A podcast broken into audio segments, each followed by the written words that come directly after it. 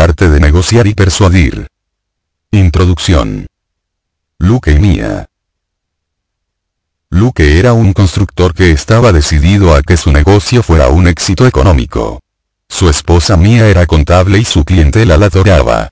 Un día, su vecino Martín les invitó a una reunión en la que iba a hablarse de una oportunidad de negocio. Martín no les dio muchos detalles al respecto, pero como que la reunión era justo al lado de casa y se trataba de una persona que era de su agrado, decidieron ir. Además, era una forma de conocer nuevos vecinos. A medida que la reunión iba avanzando, Luke y Mia no podían creer lo que estaban viendo y escuchando. Tenían ante sus ojos un plan de network marketing ofreciéndoles la oportunidad de conseguir libertad financiera y un nivel de éxito más allá de lo que nunca hubieran imaginado. No dejaron de hablar del tema en varios días. Decidieron empezar porque pensaron que seguramente cualquiera que vea el plan querrá unirse también a nosotros. Pero no era tan sencillo como creían. No todo el mundo parecía tan entusiasmado como ellos, había quien ni tan siquiera se presentaba a las reuniones para escuchar su propuesta y algunos de sus más íntimos amigos les negaban incluso una cita. A pesar de ello, fueron construyendo gradualmente un negocio sólido. Pero no iba a ser tan rápido como a ellos les hubiera gustado. Imagínate le decía Luke a Mia que fuera la gente la que nos dijera la razón por la cual querrían unirse a Network Marketing, en lugar de nosotros tratar de convencerlos. Si hubiera alguna manera, hay una manera, y este libro pretende enseñársela. El mayor miedo que la gente muestra ante la idea de unirse al network marketing es que, para situarse en las mejores posiciones, es imprescindible ser un vendedor de alto nivel. Este libro incluye un sistema muy sencillo que le permitirá reclutar nuevos miembros con relativa facilidad. No hay trucos, únicamente técnicas y principios que funcionarán, siempre y cuando los ponga en práctica. ¿Por qué he escrito este libro? Cuando en 1980 conocí el concepto de network marketing, me quedé asombrado ante la idea de que existiera una oportunidad tan tremenda, sencilla, legal, ética, divertida y lucrativa. Y no se trataba de un esquema para hacerse rico rápidamente más, era un sistema para hacerse rico. Los 10 años anteriores a esa fecha, me había dedicado a investigar y desarrollar técnicas de comunicación y ventas que han sumado varios ceros a los resultados de las empresas y que han convertido a muchas personas en millonarias. Y pensé, caray fuera capaz de introducir esas técnicas de éxito demostrado en el network marketing, los resultados serían alucinantes. Este libro es el resultado de años de adaptación, modificación, comprobación y aplicación de esas técnicas al network marketing. Descubrirá habilidades sencillas y fáciles de aprender que le impulsarán por el camino del éxito como miles de personas más, iguales que usted, están descubriendo en este momento. Y lo mejor del caso, es que no es necesario que cambie nada de lo que ya ha aprendido de su discurso. Con un par de horas de estudio y un poco de práctica podrá empezar a desarrollar su negocio hasta un nivel que le dejará boquiabierto. La promesa al sistema que aprenderá en este libro va unido a una promesa. Si usted promete aprender la técnica de corazón y no cambiar ni una palabra durante los primeros 14 días, le prometo unos resultados mucho más allá de sus sueños más imposibles. Una promesa importante verdad, aunque se trata también de un acuerdo a dos bandas. Quiero que usted me prometa practicar, practicar y practicar, hasta ser capaz de repetir las palabras en sueños. Nada de sí, pero o quizás, para aprender la técnica solo pido una dedicación firme e inquebrantable. Solo de este modo se convertirá en algo suyo para siempre. He colaborado en una gran variedad de negocios como consejero, consultor o socio, negocios que, gracias a este sistema, han conseguido cientos de millones de dólares, sumado miles de nuevos miembros a sus causas y aumentado sus beneficios en un 20%, 50%, 100%, 500% y 1000%. No exagero.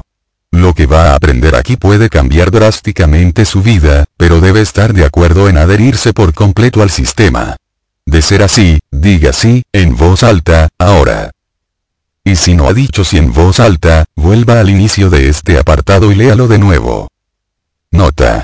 A lo largo del libro siempre me refiero tanto a hombres como a mujeres. comentaré las diferencias específicas a cada género, en caso de existir.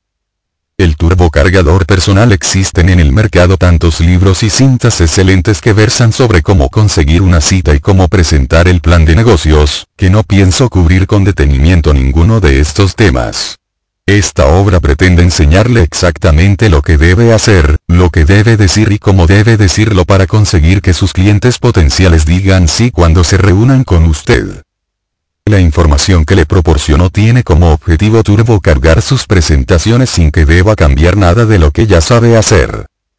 Por este motivo, el énfasis principal del libro se sitúa en la segunda llave, encuentre el botón caliente.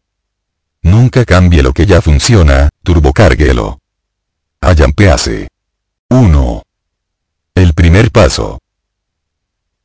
Como sucede con muchas cosas en la vida, poca gente es capaz de observar el dibujo del inicio de esta sección y comprender su evidente mensaje.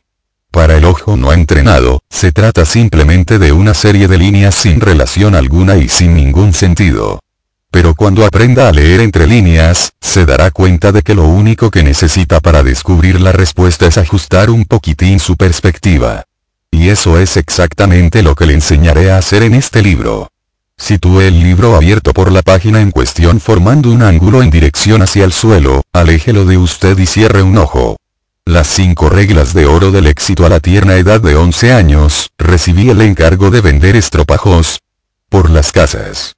El grupo de Boy Scouts al que pertenecía pretendía reunir dinero para construir un local. El director del grupo, un sabio anciano, me confesó un secreto. Es lo que denominó la ley de la consecuencia. A partir de entonces siempre apliqué esa ley en mi vida y puedo garantizar que quien la practica acaba alcanzando el éxito. Le explicaré esta ley tal y como me la explicaron a mí. El éxito es un juego.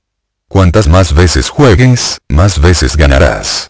Y cuantas más veces ganes, mejor jugarás. Apliquemos esta regla al networking. La consecuencia de pedir a la gente que se una a usted es que más gente se unirá a usted, cuantas más veces pida que se unan a usted, mejor sabrá pedirlo en otras palabras, debe pedirle a mucha gente que se una a usted. Regla 1. Visite más gente. Se trata de la regla más importante. Hable con cualquier persona que permanezca a su lado el tiempo suficiente como para poder escucharle. No se convierta ni en un snob seleccionando su clientela, ni en un jugador de cartas tratando de elegir los mejores clientes potenciales de la baraja. Tenga por seguro que si se dedica a repasar su lista de clientes potenciales y empieza a descartarlos por ser demasiado viejo, demasiado joven, demasiado rico, demasiado pobre, demasiado lejos, demasiado listo, etc., va por mal camino y fracasará. Siempre que se inicia la construcción de un negocio, es bueno hablar con todo el mundo porque lo que más necesita es practicar.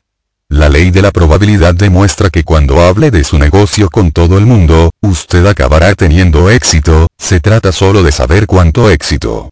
Cualquier problema con el que se enfrente en su negocio puede solucionarse aumentando la actividad. Si se siente deprimido porque no sabe hacia dónde va su vida, doble el número de presentaciones. Si el negocio no crece tan rápido como esperaba, aumente la producción. El aumento de actividad es un cúralo todo para la mayoría de nuestras preocupaciones. Hable con todo el mundo. Esa es la primera regla. Regla 2. Visite más gente. Llame por teléfono y no pare de hacerlo.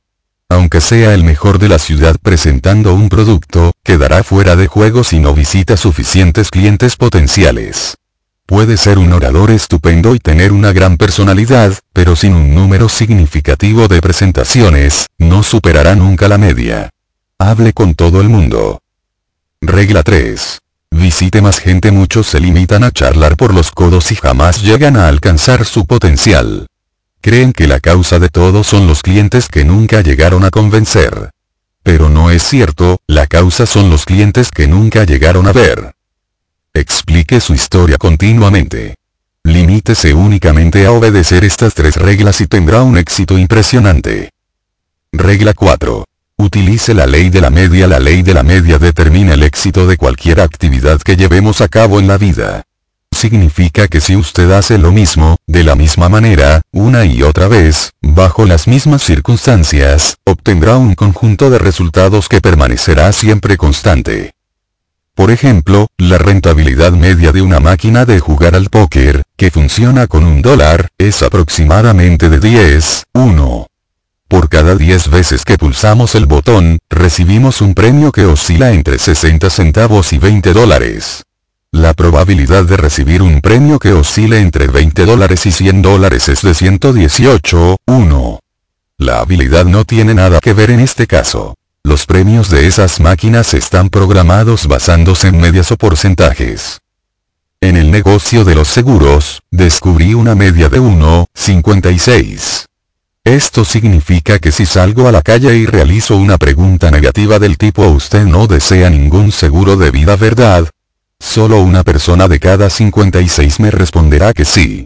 Y esto significa que si realizo la pregunta 168 veces diarias, conseguiré 3 ventas al día y me situaré entre el 5% de los mejores vendedores. Si usted se planta en una esquina y le pregunta a todo el mundo que pasa por la calle le gustaría unirse a mi negocio de networking, la ley de la media le daría un resultado determinado. Tal vez uno, 100 respondería que sí. La ley de la media siempre funciona. Cuando de niño me dediqué a vender estropajos de 20 centavos por las casas, mis medias eran las siguientes. 10. 7. 4. Dos de cada 10 puertas que llamaba entre las 4 y las 7 de la tarde, me respondían 7 personas. Cuatro de esas personas escuchaban mi presentación del producto y dos me compraban un estropajo. De este modo, conseguía 40 centavos, una cantidad considerable de dinero en 1962, sobre todo para un chico de 11 años. Podía cómodamente dedicarme a llamar 30 puertas en una hora. Así, en un periodo de ventas de dos horas, conseguiría cerrar 12 ventas, lo que equivalía a 2 dólares y 40 centavos. Como comprendía muy bien cómo funcionaban las medias, jamás me preocupé de las tres puertas que nunca se abrían, de las tres personas que se negaban a oír mi presentación o de las dos personas que no querían comprar. Lo que sí sabía era que si llamaba 10 puertas conseguiría 40 centavos. Y eso significaba que cada vez que mi mano llamaba a una puerta, ganaba 4 centavos, pasara lo que pasara a continuación. Era una fuerza motivadora muy potente. Llamar 10 puertas y conseguir 40 centavos éxito consistía, a partir de aquel momento, en lo rápido que pudiera ser llamando a esas puertas. Anoté sus resultados y otro fuerte elemento motivador fue llevar un registro con las medias y estadísticas de mi actividad de ventas. Pronto dejaron de preocuparme las puertas que no se abrían y los que no querían escucharme o no me compraban. Había conseguido el éxito mientras siguiera llamando muchas puertas e intentando soltar mi discurso de presentación. Por lo tanto, había llegado el momento de relajarme y divertirme llamando puertas. Llevar un registro de medias y estadísticas sirve para mantenerse positivo y seguir hacia adelante. Esta es la clave para mantener la motivación y controlar debidamente el rechazo. Concéntrese en sus medias y olvídese de lo demás. Esto le motivará para realizar la siguiente llamada lo más pronto posible. Pero si no comprende las medias, se sentirá motivado por lo que le suceda a continuación. Se desanimará cuando alguien le diga no. Se sentirá deprimido cuando no se abra una puerta. Pero nada de eso importa una vez comprendida la ley de las medias. Lleve un registro con las estadísticas de sus llamadas barra presentaciones barra nuevos clientes y desarrollará rápidamente su propio conjunto de medias. Mi máquina personal de póker de 9 dólares en mi época de adolescente, trabajaba por las tardes vendiendo cazuelas, sartenes, ropa de cama y mantas, casi siempre con cita previa. Mis medias eran 5, 3 minutos, 200 o segundos. Obtenía 3 citas por cada 5 llamadas telefónicas realizadas a clientes potenciales. Y tenía la oportunidad de presentar mi producto solo a dos de esos tres potenciales clientes, porque el tercero o bien me dejaba plantado, o bien me cancelaba la cita, no quería escucharme o interponía cualquier otro tipo de obstáculo infranqueable.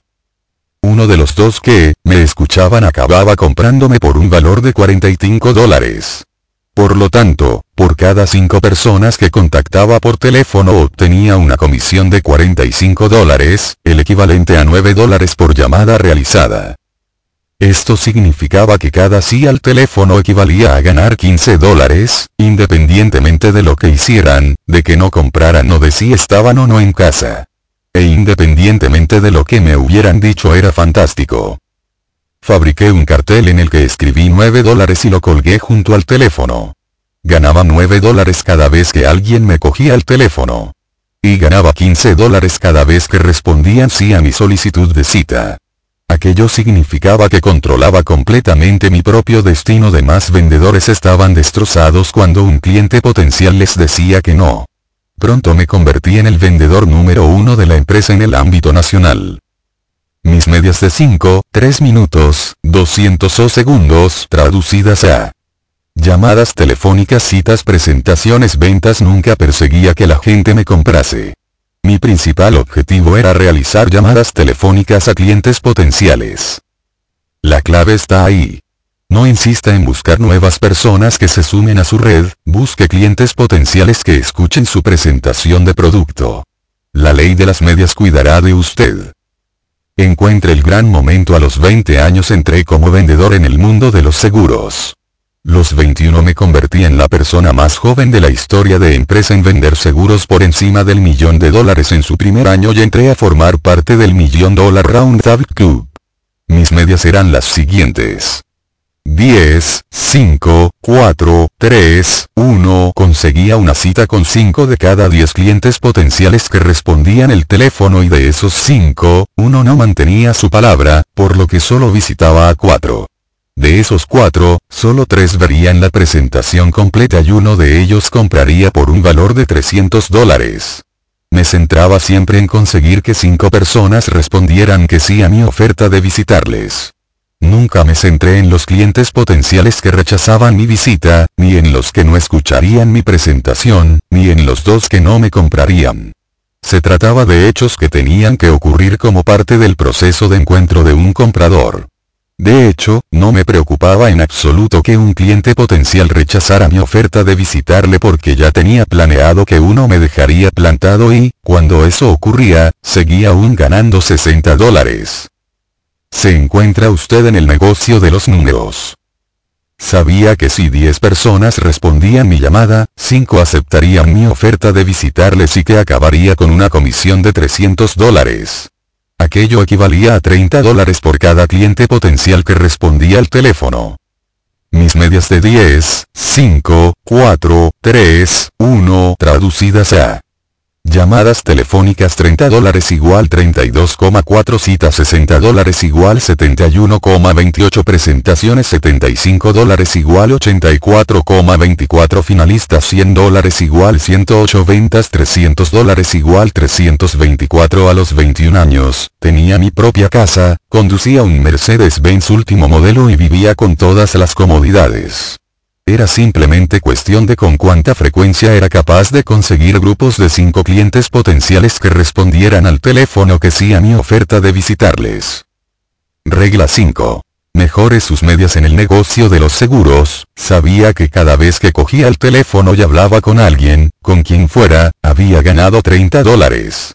Sin embargo, y bajo mi punto de vista, mi media de 10 llamadas para conseguir 5 citas no era lo bastante buena significaba que estaba quemando excesivos clientes potenciales. Aquello significaba también que no debía llamar tan intensamente, porque no sacaba todo el partido posible de la llamada telefónica. Mi media cita presentación de 5, 4 significaba que el 20% de mis clientes potenciales iniciales no me dejaba plantado, por lo tanto, podía mejorar en ese sentido si me dedicaba a contactar con clientes potenciales mejor cualificados. Mi media presentación finalistas de 3, 1 también podía mejorar. Aunque seguía sabiendo que, incluso sin cambiar nada, seguiría ganando 30 dólares cada vez que cogiera el teléfono. La ley de las medias siempre funcionará. Anotar los resultados sirve para mantenerse en forma, para saber dónde deben mejorar y para demostrar los éxitos obtenidos. Permite centrarse en las actividades que aportan resultados y olvidarse de lo que pueda sucederle a continuación. Las medias en un negocio de networking llevo formando profesionales del network marketing desde los años 70 y, desde entonces, me he dedicado, También, a recoger información relativa a los resultados de los individuos y las organizaciones de mayor éxito. La media típica en Network Marketing es 10, 6 minutos, 300 o segundos. 6 de cada 10 clientes potenciales que escuchan la presentación se sienten motivados al respecto y afirman que entrarán en el negocio. La mitad de esos 6 acaba entrando finalmente y uno de esos 3 acaba teniendo éxito, otro se desvanece en la oscuridad y el otro sigue comprando los productos. Por lo tanto, se obtiene un miembro productivo a largo plazo por cada 10 veces que se presenta el plan. Y ahora, la gran pregunta. ¿Cuánto tiempo consume hablar del negocio con 10 personas?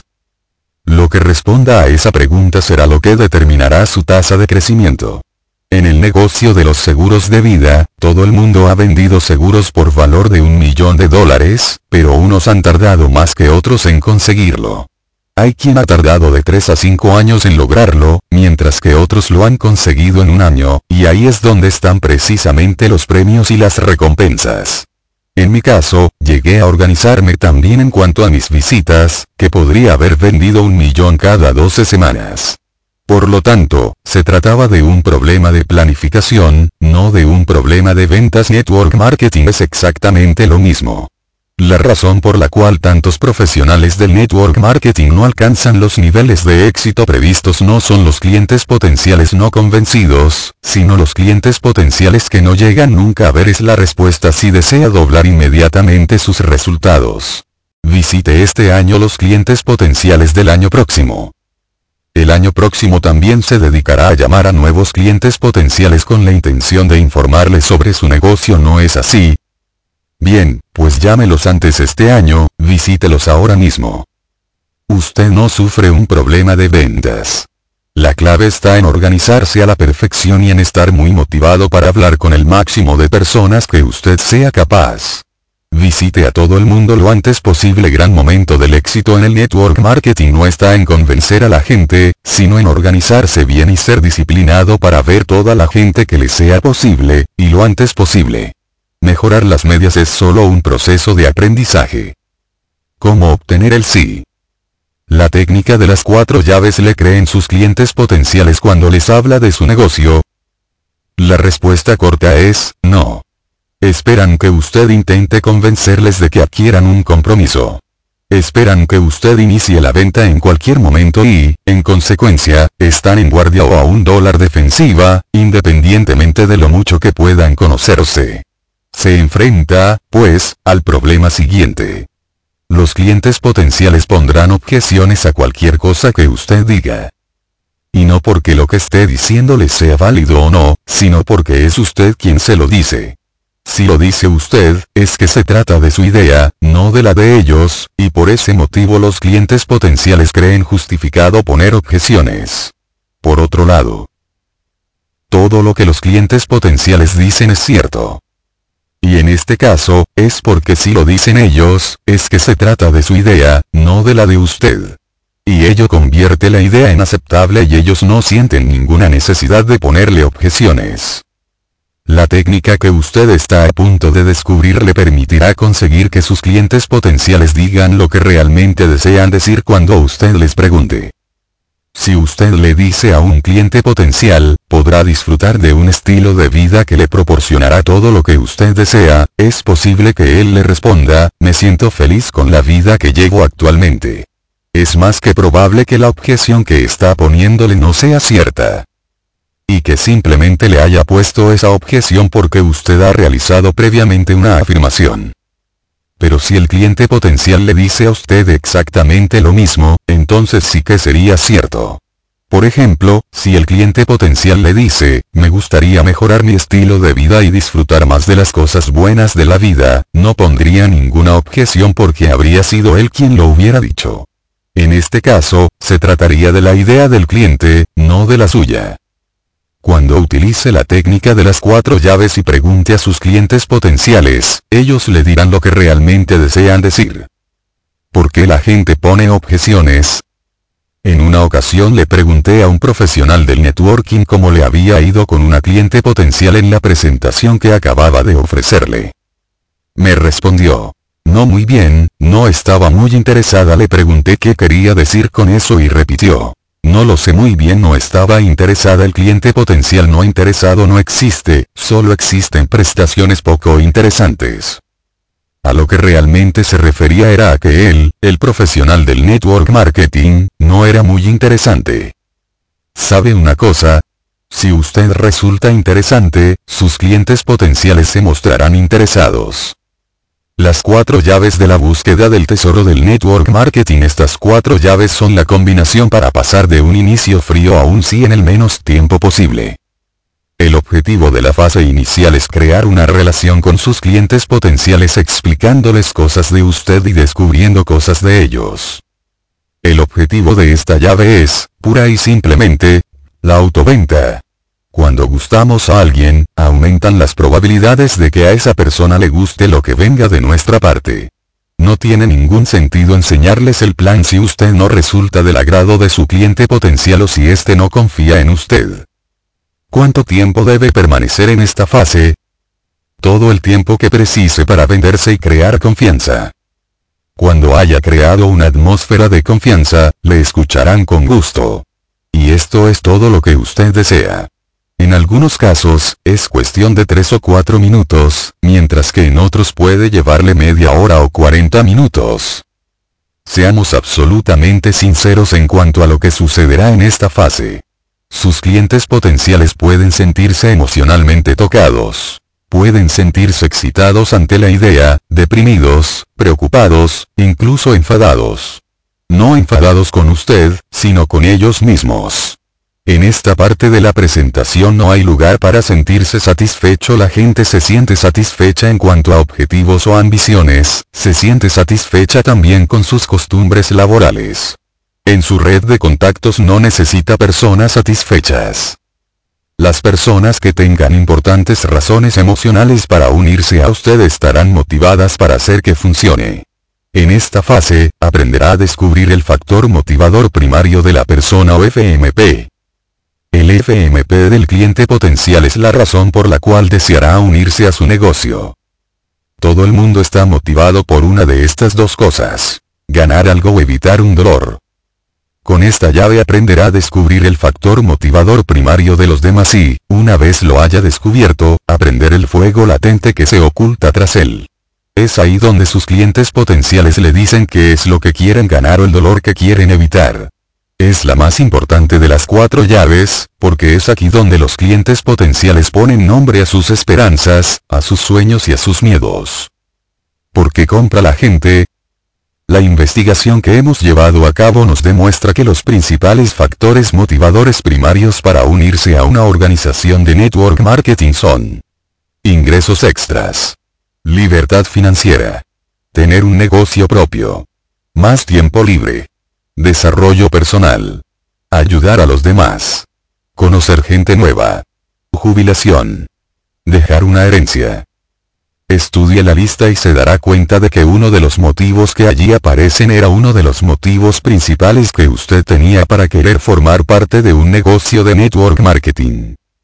Probablemente, existan asimismo motivos secundarios, pero siempre hay uno que adquiere un lugar preferente respecto a los demás. Este es su factor motivador primario. Mientras que el factor motivador primario es de absoluta importancia, resulta crítico comprender que el factor motivador primario que los demás tengan para unirse al network marketing no tiene por qué ser necesariamente el mismo que el suyo. Imagínese, por ejemplo, que a usted le encanta el helado de chocolate. Esto no implica que le guste a todo el mundo. Hay quien preferirá el de fresa o el de caramelo. Pero si a usted le gusta el de chocolate, no solo le resultará fácil hablar de ello, sino que también deseará compartir su opinión con todo el mundo y le resultará complicado comprender por qué no gusta a todos. A la mayoría de la gente le gusta el helado de chocolate, pero no tiene por qué ser la elección número uno de todo el mundo. Hay quien incluso es alérgico a él. Las historias que relato a continuación son historias reales que demuestran el poder del factor motivador primario. ¿Por qué Ron no se unió? Albert era miembro de una red de contactos. Se unió al network marketing porque deseaba disfrutar de libertad financiera. Quería ser su propio jefe y determinar sus propios ingresos. Quería libertad para entrar y salir cuando le diera la gana, poder enviar a sus hijos a los mejores colegios, tener una segunda residencia, etc. La libertad financiera era su factor motivador primario porque era lo que podía proporcionarle lo que deseaba. Se sentía emocionalmente implicado con sus objetivos y era capaz de hablar de ellos con un entusiasmo sincero e inagotable. Conoció a un cliente potencial, llamado Ron, en un evento para captar miembros y le invitó a conocer mejor el negocio. Albert compartió el plan con Ron con su habitual entusiasmo. Ron parecía impresionado. Dijo que se uniría al grupo.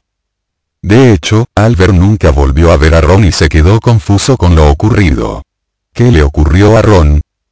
El problema era que el factor motivador primario de Ron no era la libertad financiera. Carecía de la ambición de ser rico, de vivir en una mansión y de conducir un último modelo. Estaba feliz con la modesta vivienda que había heredado de su madre. Prefería coger el tren y leer el periódico a quedarse colgado en la carretera en un atasco. Le parecía bien disfrutar de libertad financiera, pero no era lo suficiente como para motivarlo y llegar a un compromiso. Lo que realmente motivaba a Ron era la oportunidad de conocer gente nueva, de aprender nuevas cosas y de contribuir para la sociedad, esa era la razón por la cual estaba implicado en temas de inversión. Pero no había tenido la oportunidad de mencionar nada de eso porque Albert no dejaba de hablar de las maravillas de la libertad financiera. La entusiasta presentación de Ron le había impresionado, pero se enfrió totalmente al día siguiente. En cuestión de un par de días, Ron se había olvidado por completo de la entusiasta presentación de Albert. El factor motivador primario de Ron, ayudar a los demás, quedaba pendiente de descubrir. El falso supuesto de Han Han era madre soltera de dos hijos y tenía 34 años. Llevaba dos años en el mundo del network marketing. Conoció a David en el transcurso de una cena. David parecía interesado en sus actividades de networking y le pidió que le explicara más cosas. El factor motivador primario de Han era disponer del tiempo suficiente para criar y educar a sus dos hijos y era lo bastante lista como para percatarse de que aquella no tenía por qué ser la prioridad número uno de todo el mundo. David había superado la barrera de los 50 y trabajaba por su propia cuenta en el sector de la limpieza. Han supuso, por lo tanto, que la jubilación se situaría en la parte superior de su lista de prioridades. Cuando le habló del negocio, se centró principalmente en su efectividad para proporcionar a las personas una jubilación adecuada. Al final de la tarde, cuando David le explicó que no pensaba jubilarse nunca porque lo consideraba como una muerte anticipada, se sintió hundida. Han había supuesto equivocadamente que el factor motivador primario de David sería la jubilación. Por lo tanto, David no se unió nunca al grupo. Nunca de nada por sentado. Puede ponerse en ridículo estrepitosamente. Si supone de antemano el factor motivador primario de otra persona tiene muchas probabilidades de equivocarse. Incluso en el caso de que su supuesto sea cierto, siempre parecerá que es idea suya y no tendrá el mismo impacto ni el mismo poder motivador. ¿Cómo descubrir el factor motivador primario? Los factores motivadores primarios de la lista anterior pueden resultarle de ayuda si los tiene en mente. Puede copiar la lista en el reverso de una tarjeta de visita o en una cartulina que pueda guardar en el bolsillo. Repitamos la lista. Libertad financiera tener un negocio propio más tiempo libre desarrollo personal ayudar a los demás conocer gente nueva jubilación dejar una herencia a continuación, le explicaré una técnica muy sencilla que le servirá para generar su lista. Hágale la siguiente pregunta a su cliente potencial. ¿Sabe usted por qué la gente se une a un negocio de networking? La belleza de una pregunta tan sencilla como esta es que si la respuesta es no, usted puede decir, Permítame que se lo muestre. Y le enseña la lista. Si la respuesta de su cliente potencial es sí, pregúntele entonces. ¿Por qué se une? El cliente potencial le comentará motivos reales o disparatados por los que él considera que alguien se uniría a un negocio de network marketing. Cuando los motivos se agoten, pregúntele. ¿Alguno más? Y él le responderá. No. Dígale entonces. Permítame que se lo muestre. Y le enseña su lista de factores motivadores primarios. A continuación, se trata de realizar las cinco preguntas de oro macizo. Estas preguntas van a convertirse en las 5 preguntas de mayor valor que realicen toda su vida.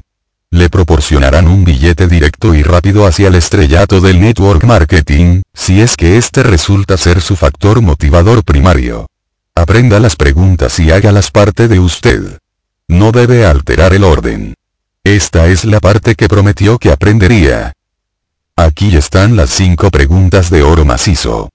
1. ¿Cuál es su prioridad número 1? 2. ¿Por qué ha elegido esta? 3. ¿Por qué es tan importante para usted?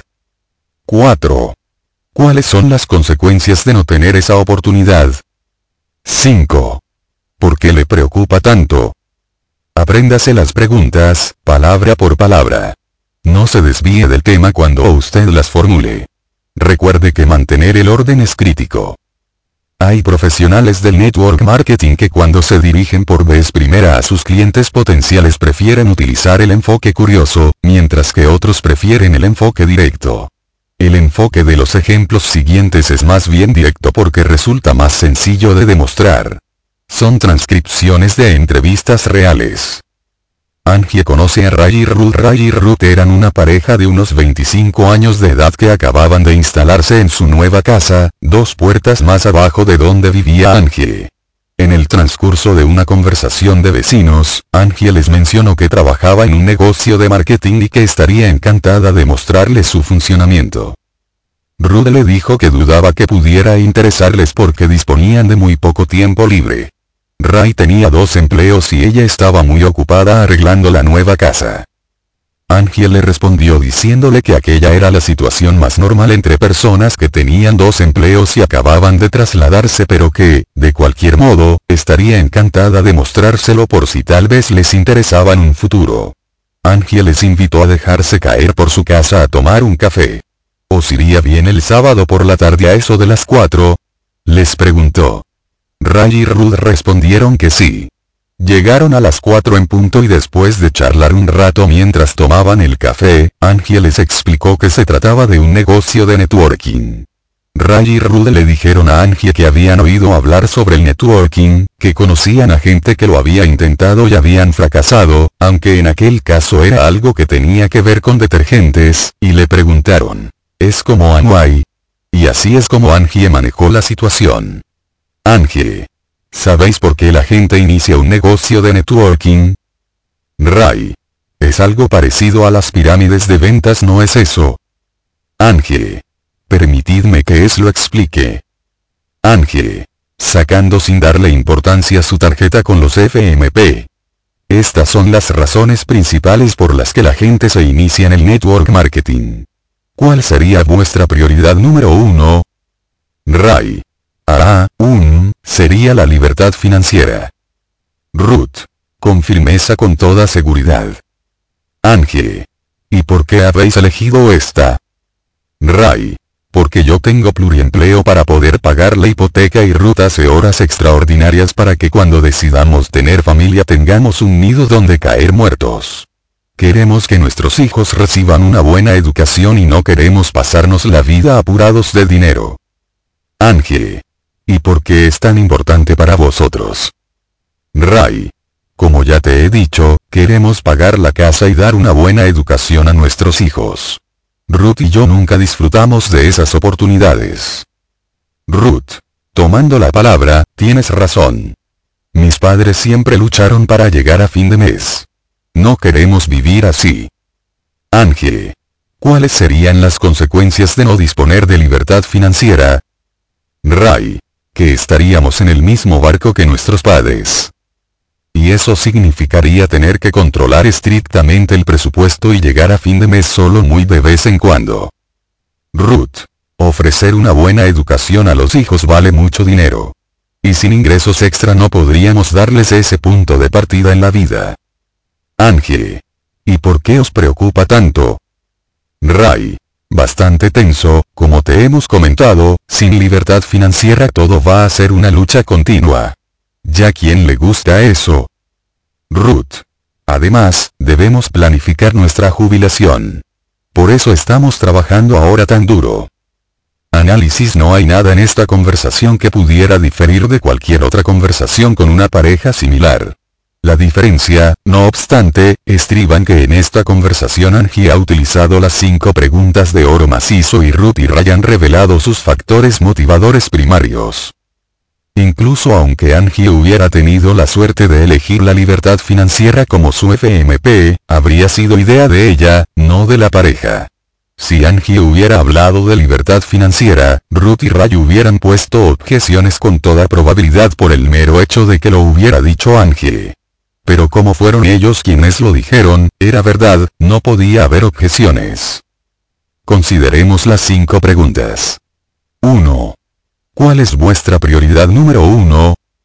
La verdadera pregunta era, ¿por qué motivo os uniríais hoy a mi negocio de network marketing? Ray respondió que su factor motivador primario era la libertad financiera. Ese es el motivo por el que ambos se apuntarían. 2. ¿Y por qué habéis elegido esta? Lo que en verdad pregunta aquí es, ¿por qué os uniríais por ese motivo? Ambos explicaron que deseaban pagar la casa, dar una buena educación a sus hijos y no andar nunca cortos de dinero. 3. ¿Y por qué es tan importante para vosotros? La verdadera pregunta es, decídmelo otra vez por qué os uniríais por ese motivo. Ray respondió, como ya te he dicho, y se repitió, reforzando los motivos por los cuales se uniría al negocio. Ruth se sumó al comentario añadiendo más motivos por los cuales la libertad financiera era la razón número uno entre sus prioridades. Al fin y al cabo, sus padres tenían dificultades para llegar a fin de mes y ella no quería vivir en circunstancias similares. 4. ¿Cuáles serían las consecuencias de no disponer de libertad financiera? La verdadera pregunta es, ¿qué os ocurrirá si no os unís? Y en aquel momento se encendieron los ánimos. Ambos le dijeron a Angie que no querían acabar como sus padres y que no querían que sus hijos se perdieran la oportunidad de disfrutar de una buena educación por falta de dinero. 5. ¿Y por qué os preocupa tanto? Esta pregunta les pide que repitan su prioridad número uno. Ambos se animan. Subrayan una y otra vez porque la libertad financiera es la razón número uno por la que se unirían al negocio actualmente. Ellos se lo dijeron a Angie. Ella no se lo dijo. Si Angie les hubiera dicho exactamente lo mismo, probablemente ellos le hubieran dado razones por las que no podían seguir adelante pero, como fueron ellos quienes le dijeron por qué se unirían al negocio, las razones eran ciertas. Después de la entrevista, Angie les enseñó cómo funcionaba el plan y volvió a repetirles sus propias palabras al describir los beneficios e ingresos que podía proporcionarles el negocio. Les demostró los ingresos que podrían obtener y los dolores que iba a evitarles. Desde el punto de vista de Ray y Ruth, era la respuesta perfecta a sus sueños, porque estaban escuchando sus propias palabras y sus objetivos y sus miedos quedaban incluidos en el plan de negocios propuesto. Todo era de ellos, no de Angie. Como Bruno pudo con un hueso duro de roer Bruno era un ingeniero que trabajaba en un comité de asociación junto a otros ingenieros, entre ellos Jim. Bruno había iniciado un año antes un negocio de network marketing y lo contemplaba como una forma de escapar de lo que consideraba como la rutina diaria de la ingeniería. Buscaba horizontes más amplios. Bruno le había mencionado a Jim, en diversas ocasiones, lo de la oportunidad de negocio y siempre había recibido una respuesta muy fría. La hermana de Jim había estado metida en uno de esos esquemas y había tratado de convencerle, pero él se había resistido porque era un ingeniero, no un vendedor, y no le apetecía convertirse en una lata para sus amistades. Una tarde, tomando un café, Bruno sacó por casualidad su nueva tarjeta de visita, en cuyo reverso venía impresa la lista de los factores motivadores primarios. Jim observó la tarjeta en la que, bajo el nombre de Bruno aparecían las palabras networking y distribución. Bruno. ¿Sabes de qué va eso del networking, Jim? Jim. Sí, ya te dije que mi hermana estaba metida en ello. Se trata de uno de esos esquemas piramidales, ¿verdad? Bruno. Mira, te lo enseñaré. Bruno dio la vuelta a la tarjeta de visita para enseñarle la lista de los factores motivadores primarios. Bruno. ¿cuál sería tu prioridad número uno en esta lista, Jim? Jim. Ah, me imagino que tener mi propio negocio y ayudar a los demás. Bruno. ¿Y por qué has elegido esta? Jim. Me gustaría tener la oportunidad de trabajar por mi cuenta porque llevo casi 20 años en esto de la ingeniería. Y si lo hiciera alguna vez, me gustaría que fuera ayudando a los demás. Convertirlo en un negocio. Es por ello que me ofrecí como voluntario en este comité. Bruno. ¿Y por qué es tan importante para ti? Jim. Como ya te he dicho, para mí el futuro en este momento es más de lo mismo, ya sabes a qué me refiero, Bruno. Estoy empezando a pensar más y más en la jubilación y eso es muy triste.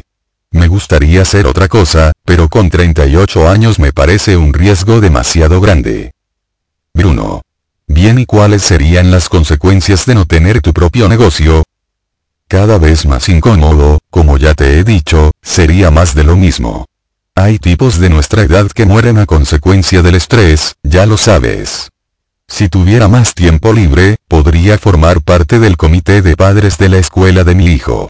Podría pasar más tiempo en mi taller y buscarme la vida. Estoy harto de que los demás controlen mi vida. ¿Y por qué te preocupa tanto? Porque si tuviese tiempo haría las cosas de otra manera, Bruno. Viviría más y trabajaría menos. Quiero cambiar y hacer cosas para mí. Eso es exactamente el objetivo de los negocios de networking.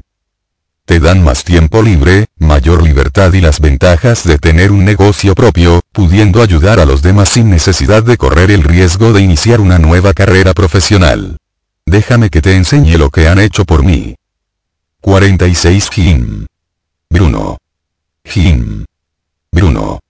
Durante casi un año entero, Bruno había tratado por todos los medios de conseguir que Jim se interesara en el negocio, sin éxito hasta aquel momento.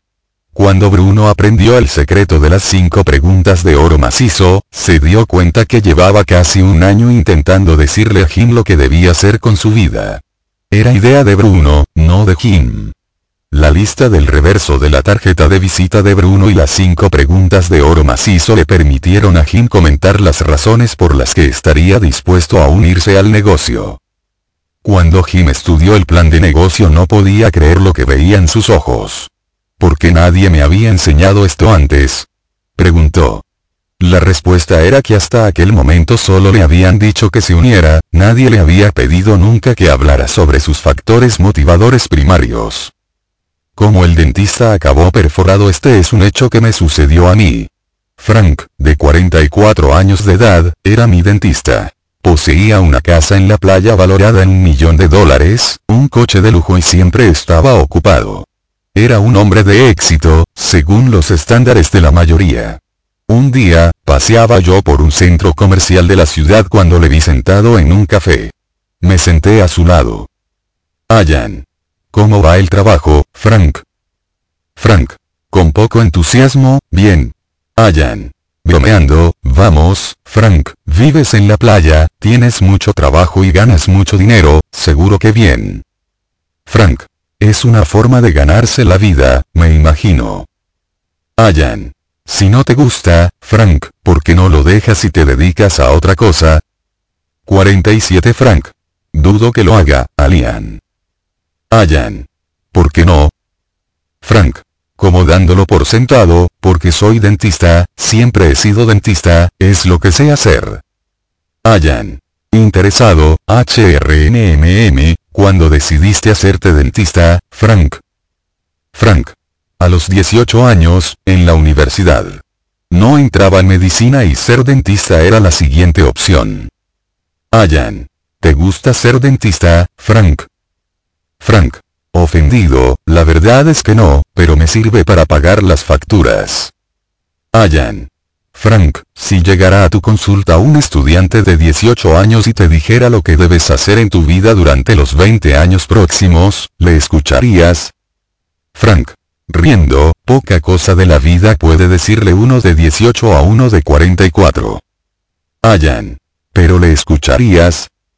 Frank. De ninguna manera. Ayan. Entonces ¿por qué? La conversación llegó a un punto muerto. Frank se había quedado mudo. Resulta que no había considerado nunca la idea de que el arrebato momentáneo de un estudiante universitario de 18 años estaba controlando la dirección de su vida a los 44. Me daba cuenta del impacto que la pregunta estaba causándole y era una oportunidad que no podía echar a perder. Metí la mano en el bolsillo y extraje una tarjeta de visita con la lista de FMP impresa en el reverso. Se la puse delante. Ayan. Mira esta lista, Frank. ¿Cuál dirías que es la prioridad número uno en tu vida? Me respondió después de lo que me pareció un silencio interminable. Frank. Más tiempo libre. Ayan. ¿Por qué has elegido esta? Frank. Cada mañana me levanto a las 6 para estar a punto para recibir a mi primer paciente a las ocho y media. Trabajo hasta las 6 de la tarde y me paso el día entero escuchando gente quejándose que no se alegra de verme. Nunca tengo tiempo para mí ni para mis hijos, ni los fines de semana. Estoy demasiado agotado para hacer cualquier otra cosa. Nunca tengo tiempo libre. Ayan. ¿Por qué es tan importante para ti, Frank? Frank. Empezando a incomodarse, como ya te he dicho, mi vida es un horario programado minuto a minuto. Creo que preferiría ser maestro de escuela para tener más tiempo libre y más vacaciones. Ayan. ¿A qué te refieres? Frank. Ser dentista no es lo que parece. Cuando me decidí por ello, Frank estuvo hablando apasionadamente durante casi cinco minutos sobre la prisión en la que se había convertido para él el ser dentista. Ayan. ¿Cuáles son las consecuencias de no disponer de tiempo libre, Frank? Frank. Con voz desesperada, que pasaré el resto de mi vida encadenado a la consulta. Mis hijos crecen rápido y no reciben de mí el tiempo de calidad que se merecen. Mi esposa dice que está harta de verme siempre tan estresado. 49 Frank estaba palideciendo. Tenía los ojos llorosos. Pensé que estaba a punto de echarse a llorar. Por vez primera en 20 años estaba dando voz a todo lo que había estado dándole vueltas en la cabeza. Ayan. Amablemente. ¿Por qué te preocupa tanto todo eso, Frank? Frank no me respondió. No podía. Le preocupaba de verdad. Permaneció allí sentado, en silencio. No volví a presionarle con más información porque no creí que pudiera captarla. Además, se suponía que yo debía estar comprando cereales, no cambiándole la vida a Frank. Tres meses después fui a visitar a Frank a su consulta. La recepcionista me dijo que había marchado. Que había llegado un lunes, anunciado que un amigo suyo iba a encargarse de la consulta y que se tomaba una temporada de descanso. Nadie le había visto en los casi tres meses que habían transcurrido desde entonces. Un año más tarde estaba en América vendiendo moteles a comisión y pasándoselo en grande. Sigo sin saber dónde está Frank en estos momentos o a qué se dedica, pero este caso es importante porque sirve para demostrar lo poderosa que puede llegar a ser esta técnica y cómo puede cambiar la vida de quien menos se espera. Tal vez Frank tenga un negocio de network marketing en algún lugar, el cliente potencial sin prioridades de vez en cuando, es posible tropezarse con un cliente potencial que dice no tener ninguna prioridad. Hay quien afirma no tener una prioridad número uno por alguno de los dos motivos siguientes. 50 en primer lugar, carecen realmente de una prioridad número uno, incluso número dos o número tres. En este caso, deles las gracias por el tiempo que le hayan concedido y diríjase a otro cliente potencial.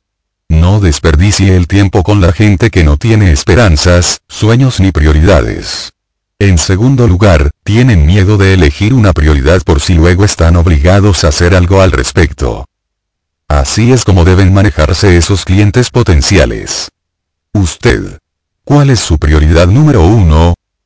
Cliente. La verdad es que ninguna de esas. Usted.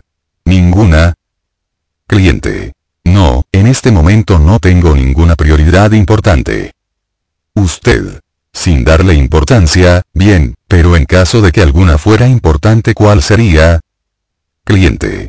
Bien, si una tuviera que ser importante, probablemente sería la libertad financiera. Usted. ¿Por qué esa? Cliente. Porque tener dinero es importante y griega. Y a partir de ahí, prosiga con las cinco preguntas de oro macizo. El poder del silencio después de realizar una pregunta, permanezca completamente en silencio hasta que el cliente potencial termine su respuesta. Resístase a cualquier tentación de ayudarle a seleccionar su prioridad, debe ser idea de él, no de usted.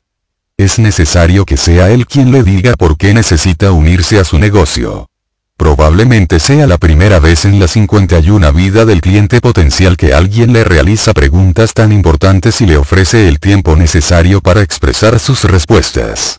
Incluso en el caso de que su cliente potencial ya hubiera recibido otras propuestas para integrarse en un negocio de network marketing, es probable que sea la primera vez que alguien le hace esas preguntas y luego se calla para dejarle hablar. Las respuestas del cliente potencial indican asimismo el nivel de compromiso con el negocio que le ofrecerá a largo plazo. Cómo separar la oveja de las cabras La sinceridad y la profundidad de las respuestas de los clientes potenciales a las cinco preguntas de oro macizo, revelan lo motivados que podrían sentirse respecto al negocio. Si las respuestas son improvisadas, fortuitas o poco convincentes, considere concienzudamente la posibilidad de invitarlo a unirse a su red. Este tipo de clientes hace poca cosa más que quejarse, a menos que tengan una pistola apuntándoles en el pecho. Cuando las respuestas a las cinco preguntas de oro macizo sean débiles, recomiendo buscar otro cliente potencial. Los clientes potenciales que ofrecen respuestas débiles suelen dar resultados pobres y robar mucho tiempo. Los clientes potenciales con prioridades y sueños tendrán éxito, independientemente de que usted esté ahí o no. Los clientes potenciales con prioridades siempre tendrán éxito. Su papel, en este caso, consistirá en acelerar el proceso. Crear un negocio de network marketing es como plantar un jardín. Debe labrar el terreno, abonarlo, mantenerlo libre de malas hierbas y protegerlo del mal tiempo. Habrá semillas que darán sus frutos y otras que se marchitarán. Su labor consiste en regar, abonar y arrancar las 52 malas hierbas. Las semillas fuertes crecerán independientemente de que usted esté ahí o no. Si planta semillas débiles, pasará la vida apuntalándolas y esperando que crezcan debidamente. No se engañe pensando que de una semilla débil acabará creciendo una planta fuerte y hermosa. Ocurre muy raramente. Y este es el objetivo de las cinco preguntas de oro macizo. Verificar la fuerza potencial de la semilla antes de plantarla. Un cliente potencial que no responde con firmeza a las preguntas puede ser un cliente potencial equivocado. Tal vez sea que no es el momento adecuado para él. O tal vez acabe convirtiéndose simplemente en un comprador de los productos. Busque todos los clientes potenciales posibles, pero dedique su tiempo únicamente a las semillas más fuertes. Utilización de la lista en grupo con un poco de práctica, descubrirá que esta fase constituye un método asombroso para realizar presentaciones a grupos. Puede utilizar una lista previamente preparada de FMP o pedirle al público que apunte los motivos por los que se uniría a un grupo de network marketing. En caso de que decida ir con la lista preparada con antelación, pregúntele a alguien. ¿Cuál es su prioridad número uno? Y así pondrá en marcha el mecanismo. Repita luego el proceso con un segundo y con un tercer cliente potencial y muy rápidamente tendrá al público entero explicándole por qué quieren unirse a su negocio. Si prefiere ir escribiendo la lista a medida que realiza la presentación, pregúntele a cada persona que se preste como voluntaria. ¿Por qué ha elegido esta? Y siga luego con el resto de preguntas. Resulta muy divertido tener el grupo entero explicándose unos a otros por qué consideran importante formar parte del negocio, y nunca se verá en la necesidad de realizar una afirmación único papel consiste en asentir con la cabeza y animarles. 53 Muestre el plan ahí es donde más brillan los profesionales del network marketing. Es aquí es donde usted puede demostrar que su plan es la solución a las esperanzas, temores y sueños que ha dejado al descubierto la segunda llave, descubre el botón caliente. Su superior le habrá enseñado ya un sistema de presentar el plan de negocio que funciona y da resultados seguros. Sin embargo, llegado este punto resulta crítico que comprenda la siguiente afirmación. El plan de negocio es solo una solución a un problema, o la forma de convertir un sueño en realidad. Una solución podría tener un sentido lógico. Pero la lógica sirve tan solo para abrir la mente. Las cinco preguntas de oro macizo sirven para destapar emociones y motivar a los clientes potenciales adecuados para que descubran sus propias soluciones. Si usted muestra soluciones sin haber descubierto previamente el factor motivador primario de la persona que tiene enfrente, es muy probable que el cliente se sienta arrastrado por el entusiasmo que todo ello implica, pero no motivado emocionalmente. Esa es la razón por la cual muchos clientes potenciales se enfrían al cabo de unos pocos días. Cuando comparta el plan con su cliente potencial, utilice sus mismas palabras. 54, por ejemplo. Así que esto significa que es usted quien controla su propio destino y que dispondrá de más tiempo libre para estar con la familia. O bien esto significa que puede usted jubilarse disfrutando del estilo de vida y las comodidades que dijo que deseaba. Repetir las palabras del cliente potencial al compartir con este el plan de negocio sirve para que el cliente lo considere como algo personal. De este modo, se convierte en algo con sentido y motivador. Se trata de sus ideas y sus palabras, no de las de usted. Pronto se dará cuenta de que utilizando estas técnicas, exactamente tal y como las he presentado, no resulta tan problemático pedirle a un cliente potencial que se apunte a su negocio. Llegado este punto, el cliente debería estar tan exaltado por su propio entusiasmo que entrar en el negocio debería ser la acción a seguir más evidente. Enfoque siempre su presentación de modo que sumarse al negocio sea la cosa más natural a optar. Su estilo debería ser el de un hombre de negocios, pero siempre relajado, como si fuera algo que usted hiciera cada día. Lo importante a recordar es que cuando usted crea que es el momento adecuado de pedirle al cliente potencial que se una a su negocio, debe pedirle que lo haga. Sea claro, muéstrese confiado y tajante y dígale que desea que se una al negocio. Hoy, no mañana. 55 ¿Por qué funciona este sistema? El sistema de las cuatro llaves es un método comprobado de obtener el sí. Sígalo al dedillo para conseguir los mejores resultados. He conocido muchos profesionales del networking que son excelentes en la fase de romper el hielo. Han aprendido a entablar conversación de forma amistosa y a generar confianza. Pero muchos, sin embargo, no funcionan tan bien en la fase de encontrar el botón caliente, pasan directamente de romper el hielo a pulsar el botón caliente. Incluso dándose el caso de realizar una presentación estupenda del plan de negocio, los clientes potenciales no se sienten lo bastante motivados para entrar en acción porque no se sienten tampoco emocionalmente implicados. Esta es la razón principal por la cual los clientes potenciales se muestran entusiasmados con la presentación del plan de negocios pero se enfrían por completo uno o dos días después. Hay profesionales que se exaltan tanto compartiendo el plan que son capaces de vender la idea, pero luego siguen hablando y hablando y la venta desaparece. El plan de negocio es solo la solución a los dolores que los clientes potenciales pretenden evitar o a los ingresos que pretenden obtener. No tiene ningún sentido enseñar el plan sin haber descubierto previamente el factor motivador primario del cliente y haber logrado que hable extensamente de él. Si sabe cómo superar con éxito la fase de descubrir el botón caliente no tendrá que preocuparse de la fase de obtener un compromiso. Cuando sepa cómo conseguir que los clientes potenciales se impliquen emocionalmente, serán ellos quienes busquen sus propias soluciones a sus problemas. Descubrir botones calientes, pulsarlos y construir su red le resultará tarea sencilla. Menos 5636 Habilidades estratégicas para presentaciones de impacto 57 A continuación, le mostraré 6 habilidades, sutiles aunque tremendamente efectivas, que servirán para potenciar sus presentaciones. Habilidad 1. Construir puentes Construir puentes es una técnica que sirve para mantener viva la conversación y evita aquellas situaciones en las que usted pueda hablar demasiado o su cliente muy poco. Resulta muy frustrante realizar una pregunta brillante totalmente abierta y recibir como respuesta una breve frase. Historia real. ¿Cómo Sue fue capaz de calentar un témpano de hielo? Estudiemos un ejemplo de Sue, una profesional del network marketing, intentando establecer una relación de confianza con Fred, su cliente potencial. Fred trabajaba para una empresa de ordenadores y quedó con Sue para una visita durante el rato de descanso que tenía para comer. De entrada, Fred parecía un poco seco y no tenía aspecto de ser una persona muy habladora. Sue estaba, por lo tanto, algo intimidada. Sue. ¿Cómo fue que empezó usted en este sector, Fred?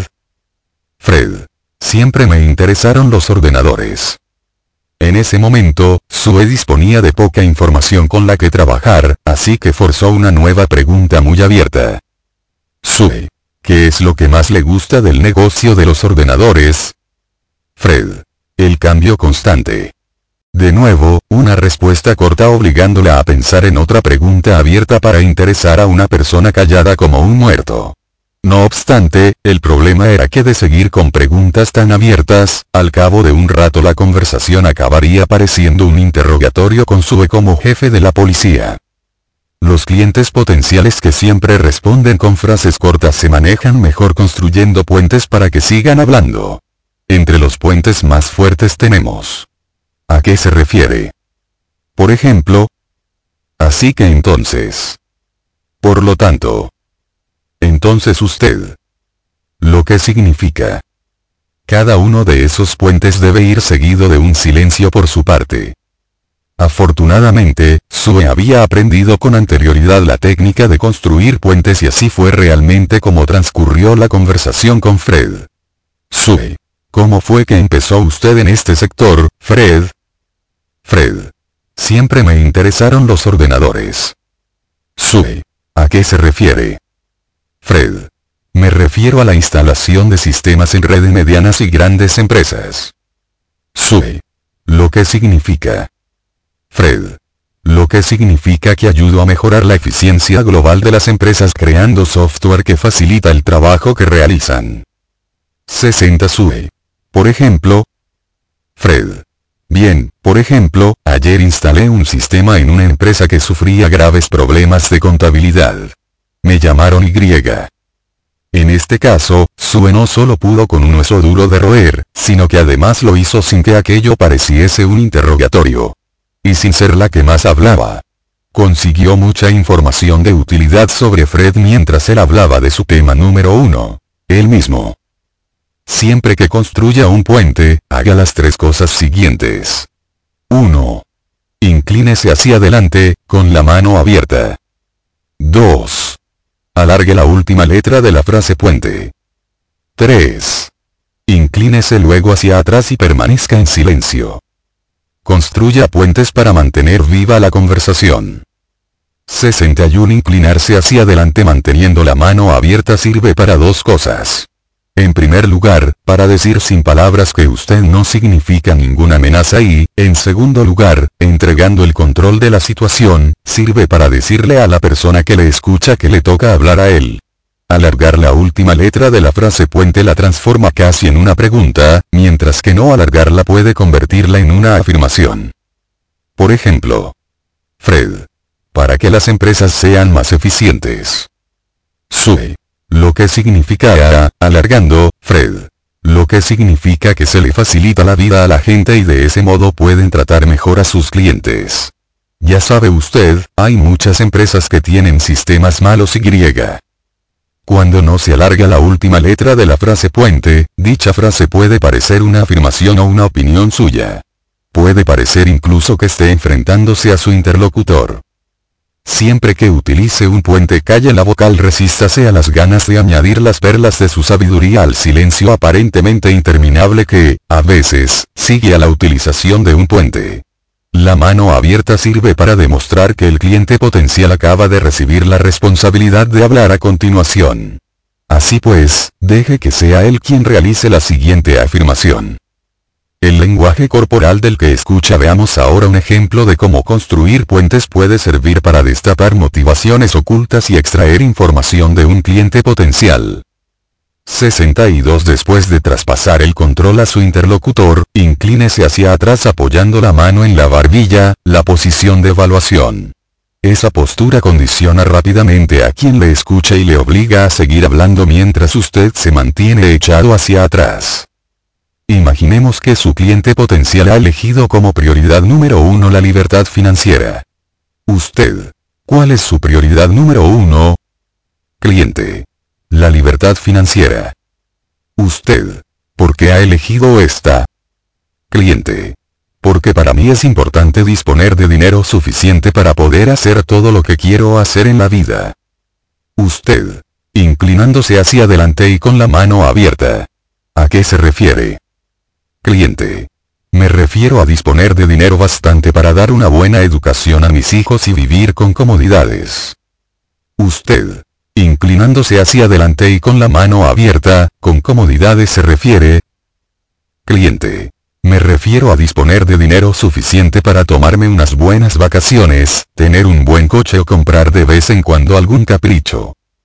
63 Usted. Por ejemplo. Cliente. Bien, por ejemplo, si quisiera viajar, me gustaría poder, Gracias a la utilización de los dos puentes se refiere y por ejemplo, el cliente potencial está explicándole lo que piensa, siente y cree y, lo que es más importante, el que habla no es usted. En efecto, los puentes son un tipo concreto de pregunta abierta. Se utilizan mucho ante presentaciones con público poco hablador cuando las respuestas son breves. Es muy probable que el silencio que suele seguir a la utilización del puente haga que se encuentre extraño cuando empiece a utilizarlos, sobre todo si es usted una persona habladora. Pero si su interlocutor está acostumbrado a dar respuestas breves, también estará acostumbrado a experimentar periodos de silencio a lo largo de las conversaciones y, por lo tanto, todo le parecerá de lo más normal. Construir puentes resulta divertido, sirven para que las presentaciones sean más interesantes y le otorgan el poder del control silencioso. Habilidad 2. La técnica de asentir con la cabeza Hay muchas personas que nunca han considerado el hecho de asentir con la cabeza como una poderosa herramienta de persuasión. Asentir con la cabeza es un gesto que se utiliza en muchos países como señal de que se está de acuerdo con lo que se dice. Su origen se encuentra en inclinar el cuerpo o en hacer una reverencia. Es decir, si yo le hago a usted una reverencia, significa que estoy subordinándome a sus deseos. Por lo tanto, puede considerarse como un movimiento de reverencia abreviado. La técnica de asentir con la cabeza cubre dos importantes aspectos. El lenguaje corporal es el reflejo exterior de sentimientos internos. Si usted se siente positivo, su cabeza asentirá mientras va hablando. Si su postura es neutral y asiente con la cabeza intenciona, 64 da mente, empezará a experimentar sentimientos positivos. En otras palabras, los sentimientos positivos provocan el movimiento de asentir con la cabeza, y también aplica justo lo contrario. Asentir con la cabeza provoca sentimientos positivos. Si se siente positivo empezará a sentir con la cabeza. Si asiente con la cabeza se sentirá positivo. Asentir con la cabeza es un movimiento contagioso. Si yo le miro a usted y asiento con la cabeza, usted normalmente repetirá el mismo gesto, aunque no esté necesariamente de acuerdo con lo que yo esté diciéndole. Se trata de una herramienta ideal para conseguir que la gente esté de acuerdo con usted y desee cooperar. Después de realizar el gesto, debería terminar cada frase con una afirmación del tipo, ¿Verdad? ¿No cree? ¿No es cierto? ¿Le parece bien? Cuando tanto la persona que habla como la que escucha sienten con la cabeza, la persona que escucha experimenta sentimientos positivos y se genera con ello una mayor probabilidad de conseguir un resultado positivo. La técnica de asentir con la cabeza se aprende fácilmente y puede entrar a formar parte del repertorio permanente de su lenguaje corporal en menos de una semana. La segunda función de la técnica de asentir con la cabeza es mantener viva la conversación. Funciona como sigue. Después de haber realizado una pregunta abierta o de utilizar un puente, asienta con la cabeza mientras su interlocutor le facilita la respuesta.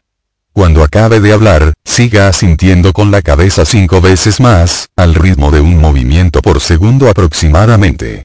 Normalmente, 65 cuando haya contado usted 4 segundos, su interlocutor debería seguir hablando de nuevo y proporcionándole más información.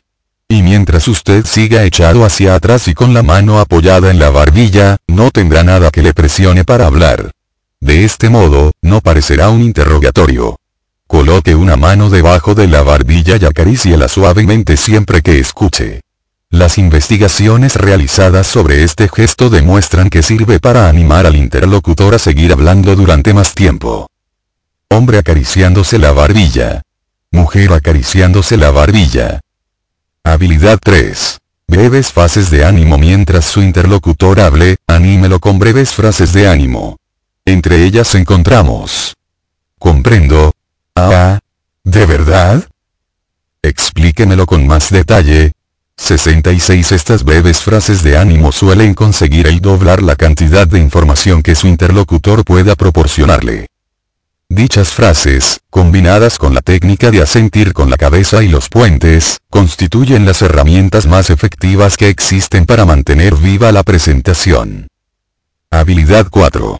Cómo mantener el control visual Las investigaciones demuestran que cuando una persona atiende a una presentación, su cerebro recibe la información por diversas vías. El 87% de dicha información le llega a través de la vista, el 9% a través del oído y el 4% a través de los restantes sentidos. Si, por ejemplo, su cliente potencial se dedica a observar su presentación visual mientras usted va hablando, únicamente absorberá un 9% del mensaje que usted le transmite, en caso de que dicho mensaje no esté directamente relacionado con lo que él mira en ese momento. Por lo tanto, si usted le enseña la imagen de una casa 67 mientras le habla de viajes, es más que probable que no atienda lo que está explicándole. Si el mensaje está relacionado con la presentación visual y el cliente mira la presentación y no directamente a usted, absorberá tan solo entre el 25 y el 30% del mensaje que usted intenta transmitirle.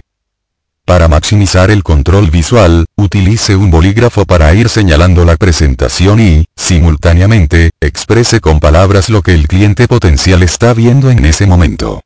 Seguidamente, aparte el bolígrafo del soporte visual de su presentación y manténgalo a mitad de camino entre los ojos de su interlocutor y los suyos, mientras usted sigue hablando y asintiendo con la cabeza. Mire a su cliente a los ojos por encima de la punta del bolígrafo y señale solo hacia donde usted mira.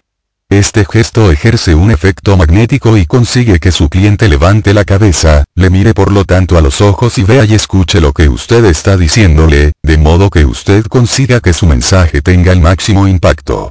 Asegúrese 68 de mantener visible la palma de la otra mano siempre que hable, sirve para mantener una atmósfera no amenazadora. Habilidad 5. El efecto espejo cuando dos personas están mentalmente sincronizadas, sus cuerpos se sincronizan también físicamente, adoptando posturas similares y utilizando los mismos gestos. El objetivo de ese comportamiento es crear confianza entre los participantes y evitar conflictos. Lo que ese comportamiento comunica de forma no verbal es, soy igual que tú y estoy de acuerdo con tus puntos de vista. Estar en sincronía para unirse a otra persona es algo que se inicia en el seno materno, cuando las funciones corporales y el latido del corazón siguen el ritmo de la madre. Esta es la razón por la cual tendemos por naturaleza a sentirnos cómodos viéndonos reflejados como en un espejo. 69 Mamá, Papá y Robert.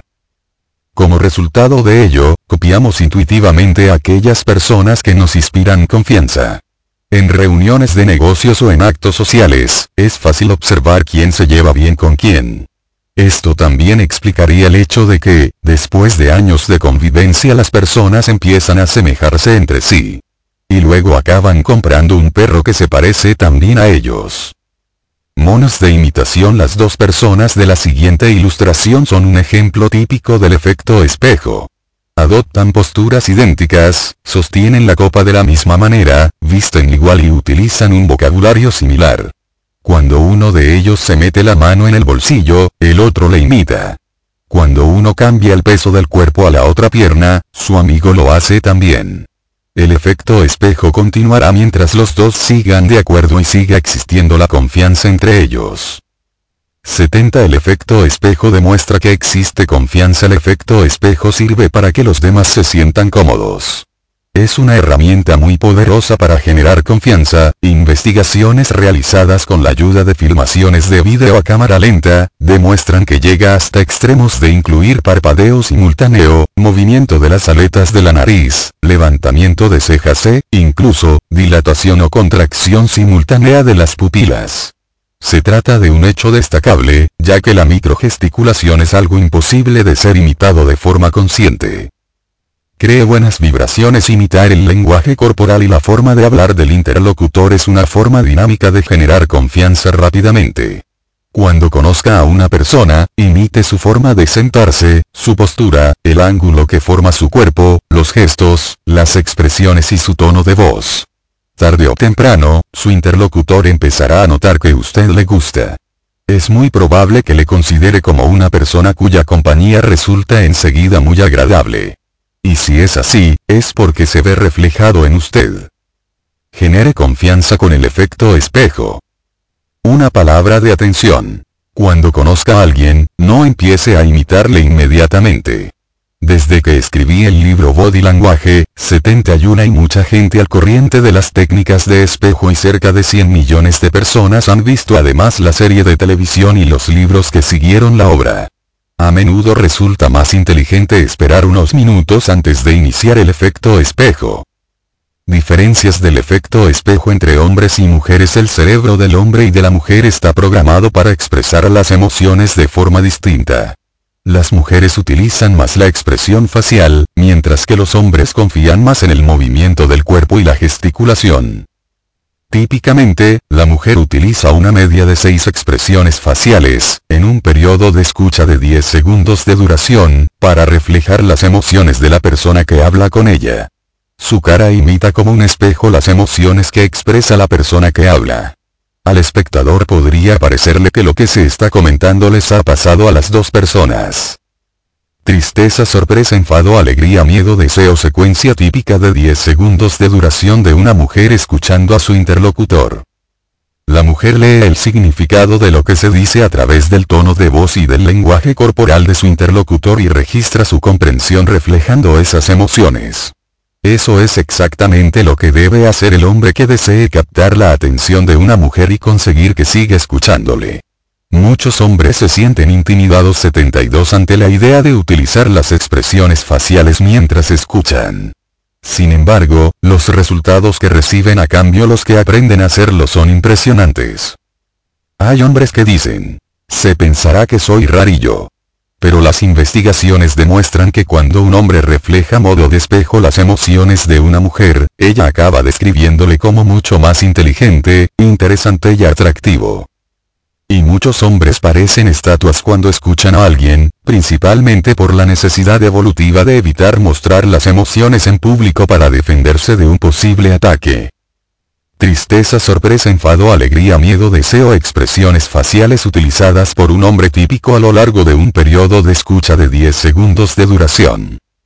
Esto no es más que una mirada humorística a la forma de escuchar de los hombres, pero creo que la idea se capta reconociendo así la verdad. La máscara de persona carente de emociones que los hombres se enfundan para escuchar, les permite sentir que controlan la situación, pero no significa que no estén experimentando emoción alguna. Los escáneres cerebrales revelan que los hombres sienten las emociones exactamente igual que las mujeres, pero que evitan mostrarlas en público. La clave para imitar el comportamiento del hombre consiste en comprender que él utiliza el cuerpo, y no la cara, para exteriorizar sus emociones. A muchas mujeres les resulta complicado reflejar como en un espejo la imagen de un hombre carente de expresión, menos 73 pero se consigue. Si es usted mujer, ello implica que para no parecer intimidadora o excesivamente arrolladora, deberá reducir sus expresiones faciales. Y lo que es más importante, no imite como un espejo lo que usted crea que él pueda estar sintiendo. En caso de equivocarse, los resultados podrían ser desastrosos. Podrían definirla como una boba o como una cabeza de chorlito. Los hombres suelen considerar a las mujeres que escuchan con cara sería como más inteligentes, astutas y sensibles. Habilidad 6. Ir al mismo paso la entonación, la inflexión de la voz y la velocidad de la conversación deben sincronizarse también para establecer correspondencias mutuas y confianza aún mayores. Es lo que se conoce como ir al mismo paso y casi podría considerarse como si dos personas cantaran a coro. Es frecuente ver a la persona que habla marcando el ritmo con las manos y a la que escucha siguiéndolo con movimientos de cabeza. Con el tiempo, y a medida que la relación crece y se desarrolla, el efecto espejo del lenguaje corporal principal va minimizándose porque las dos personas empiezan a anticipar sus propios gestos. Ir al mismo punto paso que la otra persona se convierte, por lo tanto, en el método más importante para mantener la confianza generada. Jamás hable a mayor velocidad que su interlocutor. Las investigaciones demuestran que siempre que alguien habla más rápido del ritmo al que estamos acostumbrados, nos sentimos presionados. La velocidad con que habla una persona muestra la velocidad con que su cerebro es capaz de analizar conscientemente la información. Hable siempre a la misma velocidad un poco más lento que su interlocutor e imite las inflexiones de la voz y la entonación. Practique, ya que ir al mismo paso resulta crítico siempre que concierte citas telefónicamente. Piense que, en ese caso, la voz es el único medio del que dispone. 7446 técnicas tremendas para generar impresiones positivas Dos buenas maneras de crear una primera impresión nefasta. Menos 75 nunca disfrutará de una segunda oportunidad para crear una primera impresión. Seguramente ya se lo diría su abuela en su día. Y ella no necesitaba ordenadores sofisticados para saber que los demás se forman hasta un 90% de la opinión que tienen respecto a usted en menos de 4 minutos o que en este tiempo son capaces de formular un mínimo de 25 opiniones respecto a usted, incluyendo edad, ingresos, estudios, autoridad, simpatía y honradez. Pueden decidir, incluso, cuánto dinero le prestarían antes de insistirle en que aporte un aval. Por suerte, existen cuatro áreas que de un modo u otro podemos aún controlar. Se trata del apretón de manos, la sonrisa, el vestido y el espacio personal. Técnica 1. El poder de la mano Una de las señales del lenguaje corporal más poderosas, aunque de las menos conocidas, es la utilización de la mano. Si se usa correctamente, la mano confiere a quien la utiliza un poderoso grado de autoridad y un dominio silencioso. Existen tres gestos principales relacionados con la mano.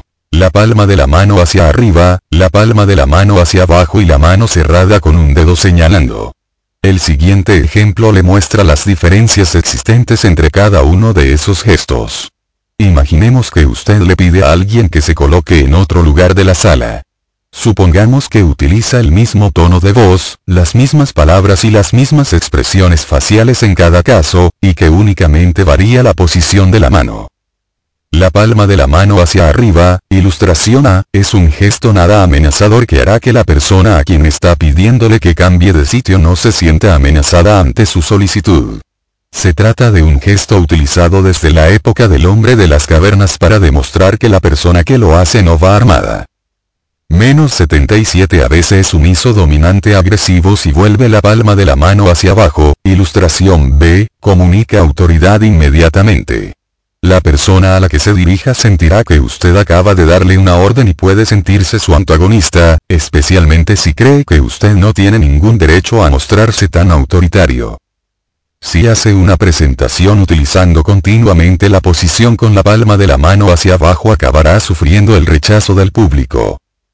En la ilustración C, el dedo que señala se convierte en un palo simbólico con el que la persona que habla golpea figurativamente a quien le escucha hasta conseguir someterlo. El dedo señalando es uno de los gestos más irritantes que puede utilizar quien ofrece una presentación, sobre todo si señala siguiendo el ritmo de sus palabras. Las investigaciones llevadas a cabo respecto a los gestos de la palma de la mano hacia abajo y del dedo señalando, demuestran que, en promedio, las personas que hablan utilizando ambos gestos son agresivos, contundentes, creídos o arrogantes y que, además, captan menos la atención del público. Esto se debe a que el público destina su tiempo a juzgar la actitud de quien habla y no se dedica a escuchar la información. Si usted normalmente utiliza el dedo para señalar, intente practicar las posiciones de la palma de la mano hacia arriba y la palma de la mano hacia abajo, hasta encontrar una combinación de posiciones que le ayude a crear una atmósfera más relajada y a tener un efecto más positivo sobre sus interlocutores. 78 Técnica 2. El apretón de manos Darse la mano es una reliquia de la época del hombre de las cavernas. Cuando los hombres de las cavernas se encontraban, levantaban los brazos con las palmas de las manos hacia arriba para demostrar que no llevaban ninguna arma oculta.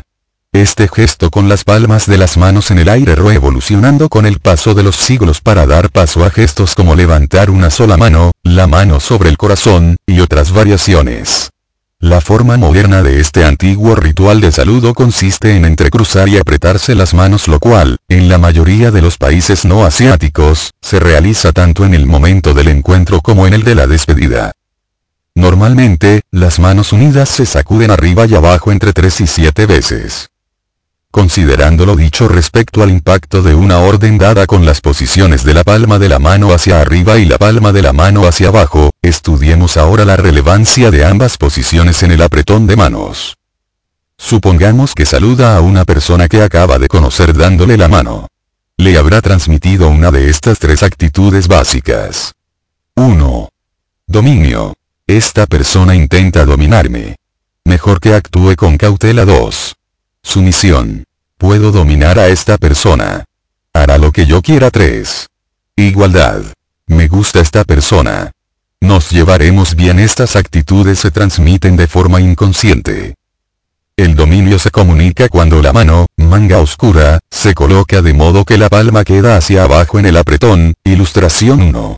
No es necesario que la palma de la mano quede mirando directamente al suelo, pero sí que quede mirando abajo en relación con la 79 palma de la mano de la otra persona, comunicando que usted desea tomar el control de la situación.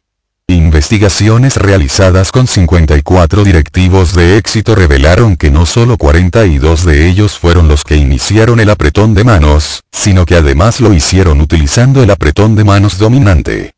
Este estilo de apretón de manos no resulta eficiente si lo que se pretende es generar confianza, pues resulta intimidador para la mayoría de la gente. Los hombres son sus principales usuarios. 1. Adquiriendo el control. 2. Dando el control. De igual manera que los perros muestran sumisión poniéndose de espaldas al suelo y exponiendo la garganta al agresor, los humanos utilizamos la palma de la mano hacia arriba para mostrar nuestra sumisión a los demás. El contrario del apretón de manos dominante consiste en ofrecer la mano con la palma hacia arriba, ilustración 2. Se trata de un gesto particularmente efectivo si quiere que sea la otra persona quien tenga el control de la situación o desea que se sienta controlando la situación. También puede comunicar que usted se siente intimidado. ¿Cómo generar confianza mediante el apretón de manos? Existen dos reglas para crear confianza mediante el apretón de manos.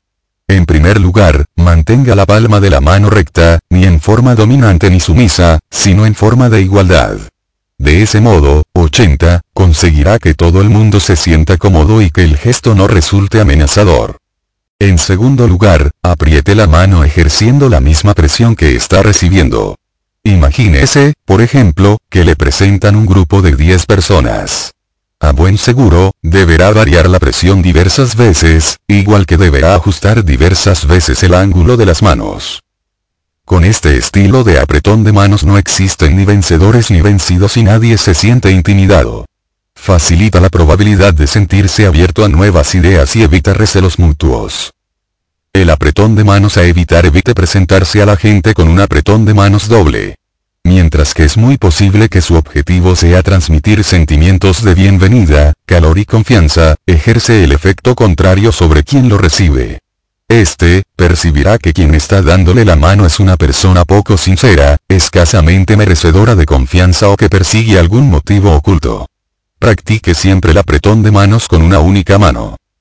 81 Evite saludar a los desconocidos con un apretón de manos doble. Técnica 3.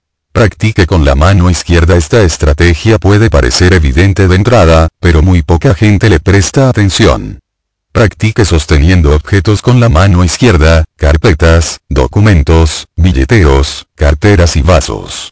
Siempre nos saludamos dándonos la mano derecha y la mayoría utilizamos la mano derecha para abrir puertas, mover una silla o decir adiós. Si, por ejemplo, le presentan a alguien y usted se encuentra en aquellos momentos sosteniendo con la mano derecha una copa con un refresco, se verá obligado a cambiar la copa a la mano izquierda.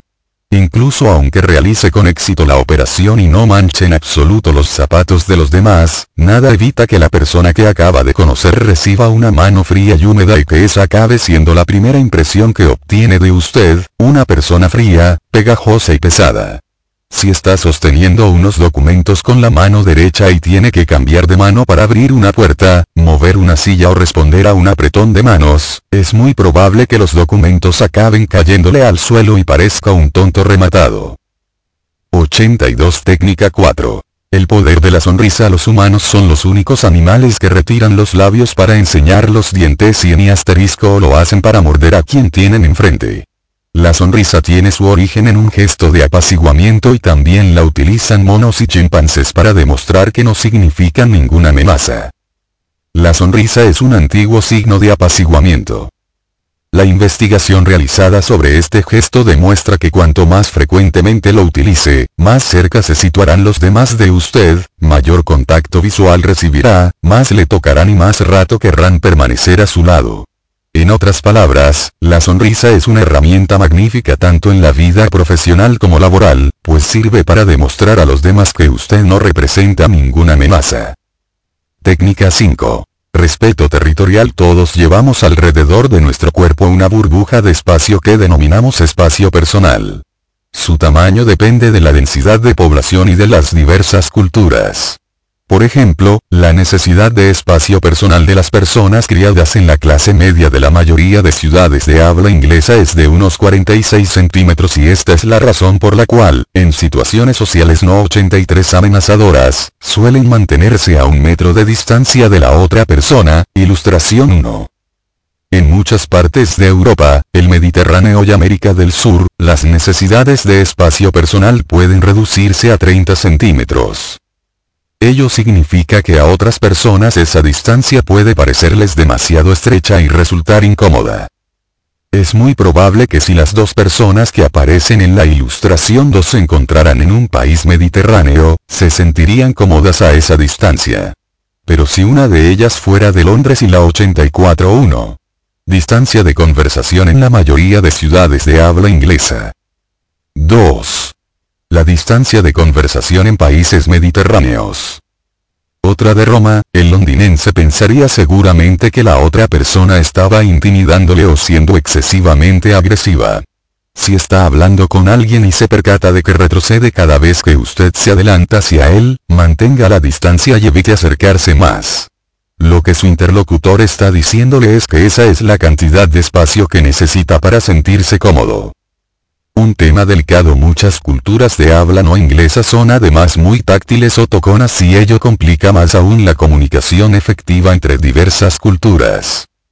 En este caso, las estrategias son sencillas. Refleje la frecuencia de toques que reciba. Si su interlocutor no le toca para nada, no le toque usted tampoco. Si, por ejemplo, su interlocutor es francés o italiano y tiene la impresión de que está tocándole constantemente, haga usted lo mismo. De lo contrario, esa persona podría acabar pensando que no es de su agrado. Técnica 6. Vestido para el éxito La ropa cubre un 90% de nuestro cuerpo y ejerce un efecto muy poderoso sobre lo que los demás opinen en cuanto a su honradez, confianza, experiencia, autoridad, éxito social y la categoría que ocupa en el mundo de los negocios. No pienso dedicarme a analizar las prendas una por una, sino a proporcionarle la fórmula para vestir correctamente. Las mujeres corren mayor riesgo de equivocarse que los hombres, porque tienen acceso a un abanico más amplio de estilos, colores y diseños. Sin embargo, mientras que la mayoría de hombres tiene menos donde elegir, y menos ropa también, no tienen el cerebro muy ubicado en cuanto a conjuntar correctamente modelos y diseños y uno de cada ocho hombres es insensible al rojo, al azul o al verde. 85 ¿Cuál es la diferencia entre un hombre soltero y un payaso de circo? Que el payaso sabe cuando viste ropa de risa. El secreto de vestirse adecuadamente en el mundo de los negocios está en la respuesta a esta pregunta. ¿Cómo espera su cliente potencial que aparezca usted vestido? ¿Cómo debería ir vestido, en su opinión, para parecer una persona creíble, autoritaria, entendida, exitosa y asequible? ¿Qué traje, camisa, blusa, corbata, falda, zapatos, reloj, maquillaje y peinado debería llevar? En la opinión del cliente, no en la suya. Recuerde, la opinión de su cliente potencial es en este caso muy importante, vístase para él o ella. y esto puede variar de un lugar a 86 otro, ya que el clima suele influir sobre el estilo de vestir, a pesar de ello, siempre hay unos estándares que seguir. ¿Y qué sucede con Richard Branson y Bill Gates? Preguntan algunos. A veces van vestidos que parecen harapientos. Se trata de excepciones, no de la regla. Si todos nos vistiéramos como ellos, nos costaría generar confianza y que nos hicieran caso. Si pusiéramos en fila los líderes mundiales y hombres de negocios de mayor éxito, nos daríamos cuenta de que existen ciertos estándares en el vestir. Y ese es precisamente el estándar más seguro a seguir. No se autolimite vistiendo según sus gustos personales o para estar cómodo. Vístase pensando en lo que espera de usted su cliente potencial. El cliente potencial se sentirá cómodo si se viste como él, aunque no por ello conseguirá necesariamente que siga sus ideas. 87. 5. Lenguaje corporal. Como leer los signos muchos no ven la evidencia. ¿Qué ve usted? 89 Casi todo el mundo sabe hoy en día que es posible conocer la postura de alguien a través de su comportamiento. Cuando en 1976 escribí Body Language, no me imaginaba que la obra llegara a tener el impacto mundial que fue tiene o tuvo, ni que llegarían a venderse cerca de 4 millones de ejemplares y a traducirse a 33 idiomas. La investigación original que llevamos a cabo sobre el lenguaje del cuerpo y los innumerables estudios posteriores demuestran que el impacto que los mensajes tienen sobre quienes los escuchan en las presentaciones cara a cara son Palabras 7%, 10% del impacto total vocalización 20%, 3096 del impacto total lenguaje corporal 60%, 80% del impacto total ello viene a demostrar que su aspecto, gesticulación, sonrisa, forma de vestir y forma de moverse son los que más influyen en la actitud de la otra persona respecto a usted. Su forma de decir las cosas es tres veces más importante que las palabras que utilice. Las tres reglas de lectura Regla 1. Lectura de grupos igual que sucede con cualquier lenguaje, el lenguaje corporal está constituido por palabras, oraciones, frases y puntuación. Cada gesto es como una palabra y puede tener varios significados. Es solo cuando incluimos la palabra en una frase junto con otras palabras, que somos capaces de comprender completamente su significado. Los gestos se agrupan en frases que denominaremos conjuntos. No intente nunca interpretar un gesto aislado del contexto. Por ejemplo, rascarse la cabeza puede tener muchos significados distintos. Caspa, piojos, sudor, incertidumbre, olvido o mentira, según los gestos adicionales que ocurran simultáneamente. Para una LEC, menos 91 natura correcta es imprescindible agrupar los gestos en grupos de tres, como mínimo. 1. Un conjunto de evaluación crítica. La ilustración una muestra un conjunto clásico de evaluación crítica. El brazo cruzado sobre el cuerpo, la mano en la cara, el dedo pulgar sosteniendo la barbilla, las piernas cruzadas y las cejas fruncidas. Jamás intente leer un gesto aislado, podría tratarse simplemente de picor en la nariz. Esta sección del libro está dedicada a analizar gestos individualmente, aunque así no es como ocurren normalmente, siempre vienen en grupo. 92 Regla 2. Considere el contexto Las agrupaciones de gestos deberían evaluarse en el seno del contexto en el que ocurren. Imagínese, por ejemplo, una persona sentada en la terminal de autobuses, en un día frío, cruzada de brazos y piernas y con la barbilla hacia abajo.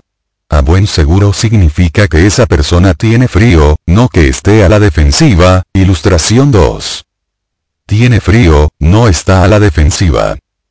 Sin embargo, si esa persona utilizara los mismos gestos, sentado en una mesa mientras usted delante suyo intenta venderle una idea, sería correcto interpretarlos como los de una persona negativa o a la defensiva respecto a la situación. 93 Regla 3. Reconozca las diferencias culturales Un gesto que significa una cosa en un país puede tener un significado completamente distinto en otro. Por ejemplo, el gesto del anillo que muestra la ilustración 3 se reconoce en los países occidentales como señal de estoy de acuerdo o bien. En la actualidad, dicho significado suele ser comúnmente reconocido en países que presencian programas televisivos producidos por países occidentales y, a pesar de que su significado está difundiéndose rápidamente por todo el mundo, hay lugares en los que tiene orígenes y significados distintos. 3. Bien para los americanos, cero para los franceses y un insulto para los griegos. En Francia, por ejemplo, significa también cero nada. En Japón, significa dinero y en algunos países mediterráneos equivale a un insulto sexual. La mayoría de gestos básicos del lenguaje corporal son los mismos en todas partes. La gente sonríe cuando está feliz. Frunce el ceño cuando se enfada. Asentir con la cabeza se utiliza de forma casi universal 94 para indicar sí o una afirmación y, como he mencionado anteriormente, ese gesto es una forma de bajar la cabeza.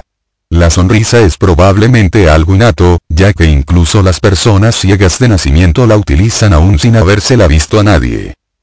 En este capítulo, quiero presentarle un sencillo diccionario de los gestos del lenguaje del cuerpo más utilizados en la mayoría de culturas, gestos que observará con toda probabilidad en las presentaciones cara a cara porque las mujeres son mejores receptoras tal y como comentábamos en nuestro libro porque los hombres no escuchan y las mujeres no entienden de mapas, el cerebro del hombre no está perfectamente afinado para la recepción de pequeñas señales no verbales y vocales y ese es el motivo por el cual las mujeres describen tan a menudo a los hombres como seres descuidados o insensibles a las necesidades o sentimientos de los demás.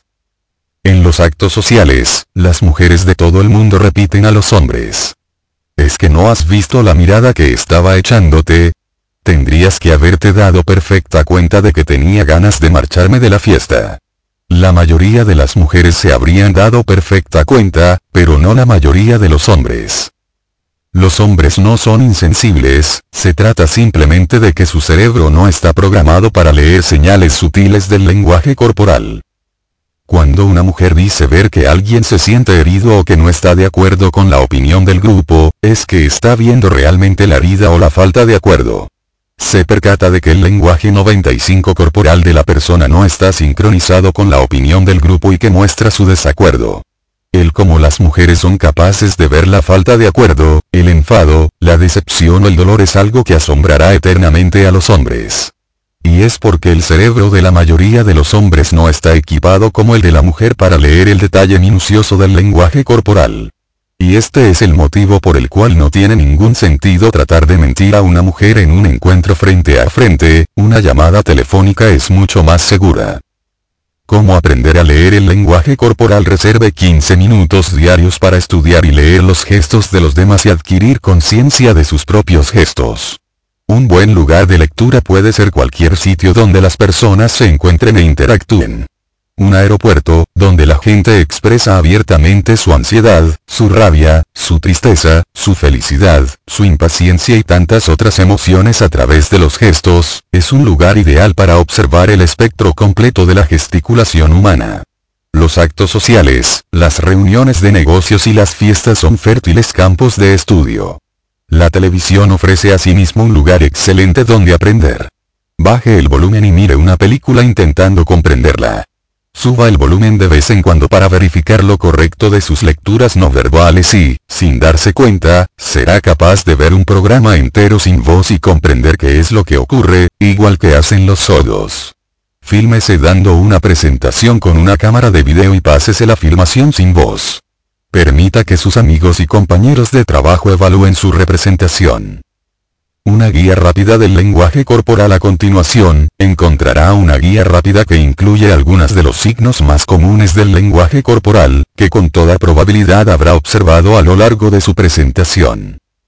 Menos 96 Cruzarse de brazos Algunas observaciones y sus orígenes Cruzar los brazos por delante del cuerpo indica una actitud cerrada y objetiva.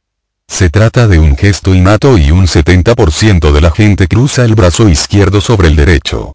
Resulta casi imposible aprender de nuevo a cruzar los brazos en sentido contrario. El objetivo de este gesto parece ser proteger de un ataque el corazón y los pulmones y casi todos los primates lo utilizan para ello. Parece un hueso duro de roer. Las investigaciones llevadas a cabo respecto a este gesto demuestran que los miembros del público que adoptan esta postura a lo largo de un discurso suelen recordar un 38% menos que aquellos que permanecen sentados en una postura abierta. Cuando se entrevista al público acerca de la actuación del presentador, las personas que han permanecido con los brazos cruzados utilizan menos 97 frases más cortas, ejercen escaso contacto visual, se sientan hacia atrás con mayor frecuencia y se muestran más críticos respecto al papel del presentador que las personas que no han cruzado los brazos.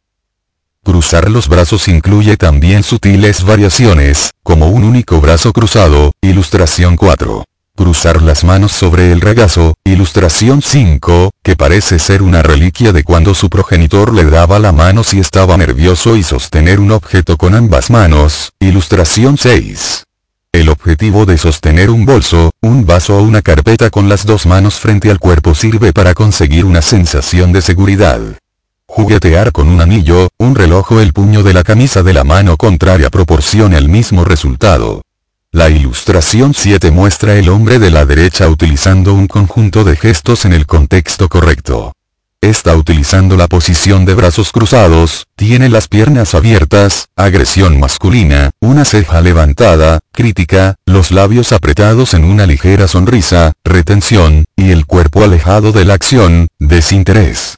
Se siente excluido por las dos personas sentadas a su lado que generan confianza mutua gracias al efecto espejo. 98.7. El hombre de la derecha se siente excluido. Los problemas de causa-efecto digamos, por ejemplo, que una persona se siente negativa, a la defensiva, no participativa u hostil. Es más que probable que denota de ello de forma no verbal cruzando los brazos sobre el pecho. Las investigaciones demuestran, además, que cuando una persona permanece de brazos cruzados, su capacidad de retención disminuye en un 40% y su actitud pasa a ser más crítica. Pruebe a realizar un sencillo experimento. Siéntese hacia atrás y cruce con fuerza los brazos sobre el pecho. ¿Cómo se siente? ¿Reprimido? ¿Poco implicado? ¿No participativo? Los estudios revelan que cuando por cualquier motivo nos cruzamos de brazos, empezamos inmediatamente a experimentar los efectos negativos de ese gesto.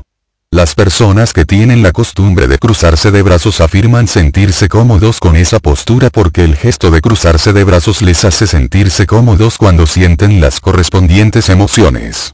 Incluso en el caso de que usted no crea en la negatividad del gesto de cruzarse de brazos, su interlocutor le considerará inconscientemente como una persona negativa o distante.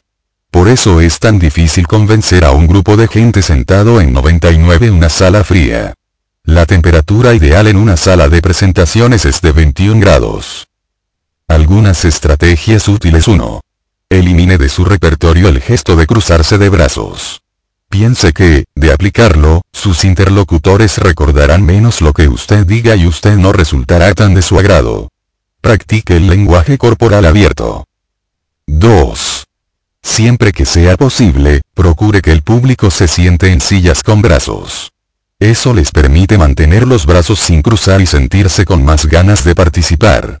Evite situar muy juntas las sillas sin brazos porque, de lo contrario, el público cruzará los brazos para evitar el contacto con las personas sentadas a sus lados. 3.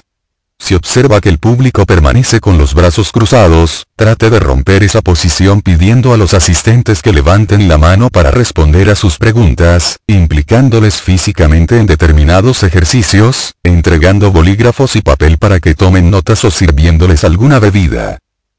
Contacto mano con cara Algunas observaciones y sus orígenes Todos los investigadores que han estudiado el contacto de la mano con la cara han llegado a la conclusión de que se trata de un gesto con connotaciones negativas. La población occidental aumenta el contacto de la mano con la cara cuando no dice la verdad. No es el caso de los asiáticos, que evitan tocarse la cabeza por motivos religiosos pero que cuando mienten aumentan el movimiento de los pies. 100 los gestos originales de contacto mano con cara. Es muy normal que los niños se tapen la boca con la mano cuando mienten y sigue siendo frecuente ver el gesto en adultos, como en la ilustración 8. La mentira aumenta la sensibilidad de la nariz y puede dar como resultado el gesto de tocarse la nariz, ilustración 9. Taparse los ojos con la mano impide que veamos lo que no nos gusta ver o aquello en lo que no creemos y es el origen del gesto de frotarse los ojos. Ilustración 10. Tirar de la oreja o frotarla, ilustración 11, o rascarse el cuello, ilustración 12, son asimismo indicadores de que la persona que hace el gesto se siente insegura o no cree lo que está diciéndose. 8. 9.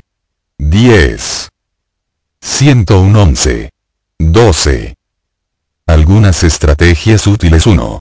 Lea siempre los gestos de la mano en la cara en conjunto y dentro de su contexto.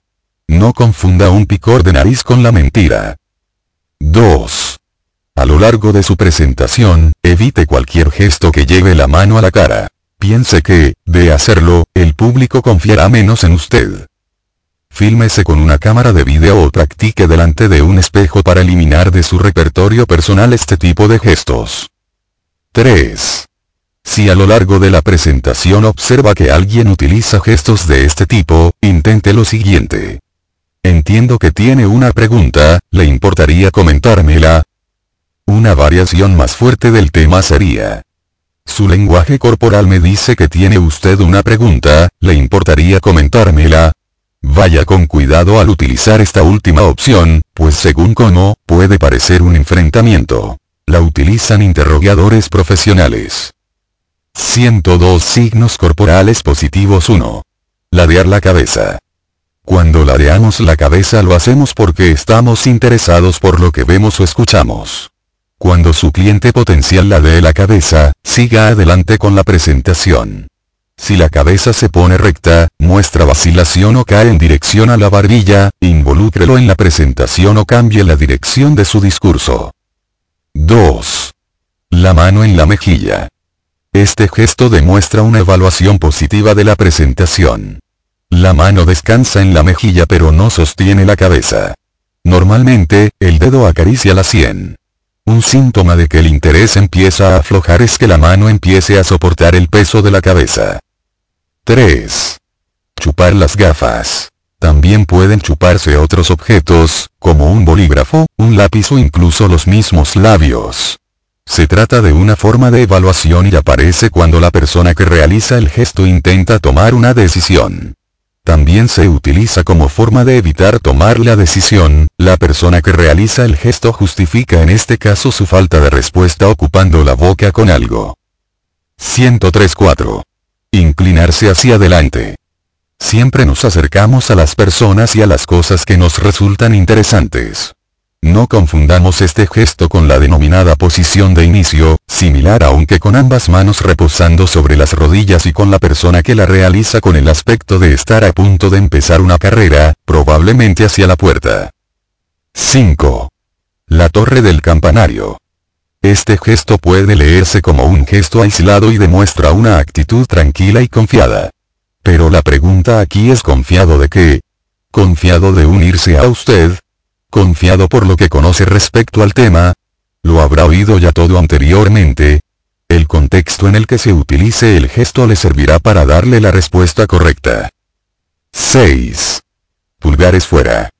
Los pulgares pueden asomar de los bolsillos de la chaqueta, del pantalón o por las solapas o los tirantes. Los pulgares asomando señalan una actitud de superioridad, confiada y tranquila, similar a la del gesto de la torre del campanario. No utilice este gesto delante del público, podría leerse como una actitud de arrogancia. 104.7. Las manos detrás de la cabeza. Gesto utilizado casi exclusivamente por hombres y que comunica una actitud de ya lo sé todo del tema, tengo todas las respuestas. Trate de entrarle a esa persona con algo del estilo de veo que sabe sobre el tema, le importaría contarme su experiencia, el resultado puede ser tanto una actitud de cooperación como de debate, dependiendo del contexto donde se haya utilizado el gesto. Signos corporales negativos 1. Evaluación crítica. Se trata de un gesto muy utilizado que revela pensamientos críticos por parte de la persona que escucha. El dedo índice señala directamente hacia arriba de la mejilla, el dedo pulgar sostiene la barbilla y el dedo medio se sitúa junto a la boca o por encima de ella. Debería tratar de solventar las preocupaciones de esa persona con una pregunta del tipo ¿qué opina usted? 2. Recoger pelusa imaginaria. Recoger pelusa imaginaria revela que la persona que realiza el gesto no está de acuerdo con lo que se dice. La persona aparta la vista mientras va recogiendo esa pelusa o polvo imaginario. En este caso, le funcionaría decirle a esa persona algo como veo que tiene una pregunta. 105.3. El cuello que tira. Enfadarse en silencio, sentirse molesto o decepcionado, provoca una sensación de picor en el cuello que obliga a la persona a sentir la necesidad de apartar el cuello de la camisa de la piel. La pregunta apropiada en este caso sería ¿qué opina de esto? 4. Dolor en la nuca. La expresión describe perfectamente lo que sucede. La tensión en aumento o la frustración obligan a la persona a frotarse o tocarse la nuca para evitar la sensación de hormigueo que aparece cuando alguien o algo le da literalmente, dolor en la nuca. Lo provocan unos diminutos músculos situados en la nuca denominados erecta pillae. 5. Parpadear lentamente. Este gesto tan molesto lo utiliza la persona que se siente mejor que usted, más inteligente, más rica, más elegante y suele venir acompañado del gesto de ponerse de puntillas para ganar altura. El cerebro evita lo que no desea ver cerrando los ojos. La persona le mirará con desprecio. 106.6. La pierna sobre la silla. Este gesto combina diversos significados. En primer lugar, que la persona se siente relajada y confiada, particularmente cuando no se trata de su silla. En segundo lugar, se trata de una forma de territorialidad porque la persona que realiza el gesto apuesta por su propia opinión colocando la pierna sobre la silla. Es una actitud de relajada indiferencia. 7. Sentarse a horcajadas en la silla. Principalmente un gesto masculino que manda un mensaje de dominio o superioridad. El respaldo de la silla le protege contra un posible ataque y las piernas abiertas son una forma clásica de postura dominante masculina. Jamás discuta con una persona que adopte esa posición. Trate de implicarlo o solicítele que devuelva la silla a su posición original. 8. Frotarse las manos lentamente. La velocidad con que la persona se frota las manos demuestra distintas emociones. Frotarse las manos con rapidez es el gesto típico de la persona que se siente excitada ante los resultados de algo. Frotárselas lentamente se utiliza cuando se esperan recibir beneficios personales o sacar dinero a partir de la discusión. 107 Un conjunto típico en esta escena, la mujer de la derecha ha asumido el clásico conjunto de evaluación crítica, mientras que el hombre de la izquierda utiliza el gesto de las manos abiertas y la posición inclinada hacia adelante para reclamar su atención. El hombre situado en el centro utiliza el gesto de la torre del campanario y una posición de piernas agresiva, reflejando con ello su actitud tranquila y confiada. Una última palabra el lenguaje del cuerpo es como un rompecabezas. Tenemos muchas piezas pero nunca las hemos colocado todas juntas para formar una imagen.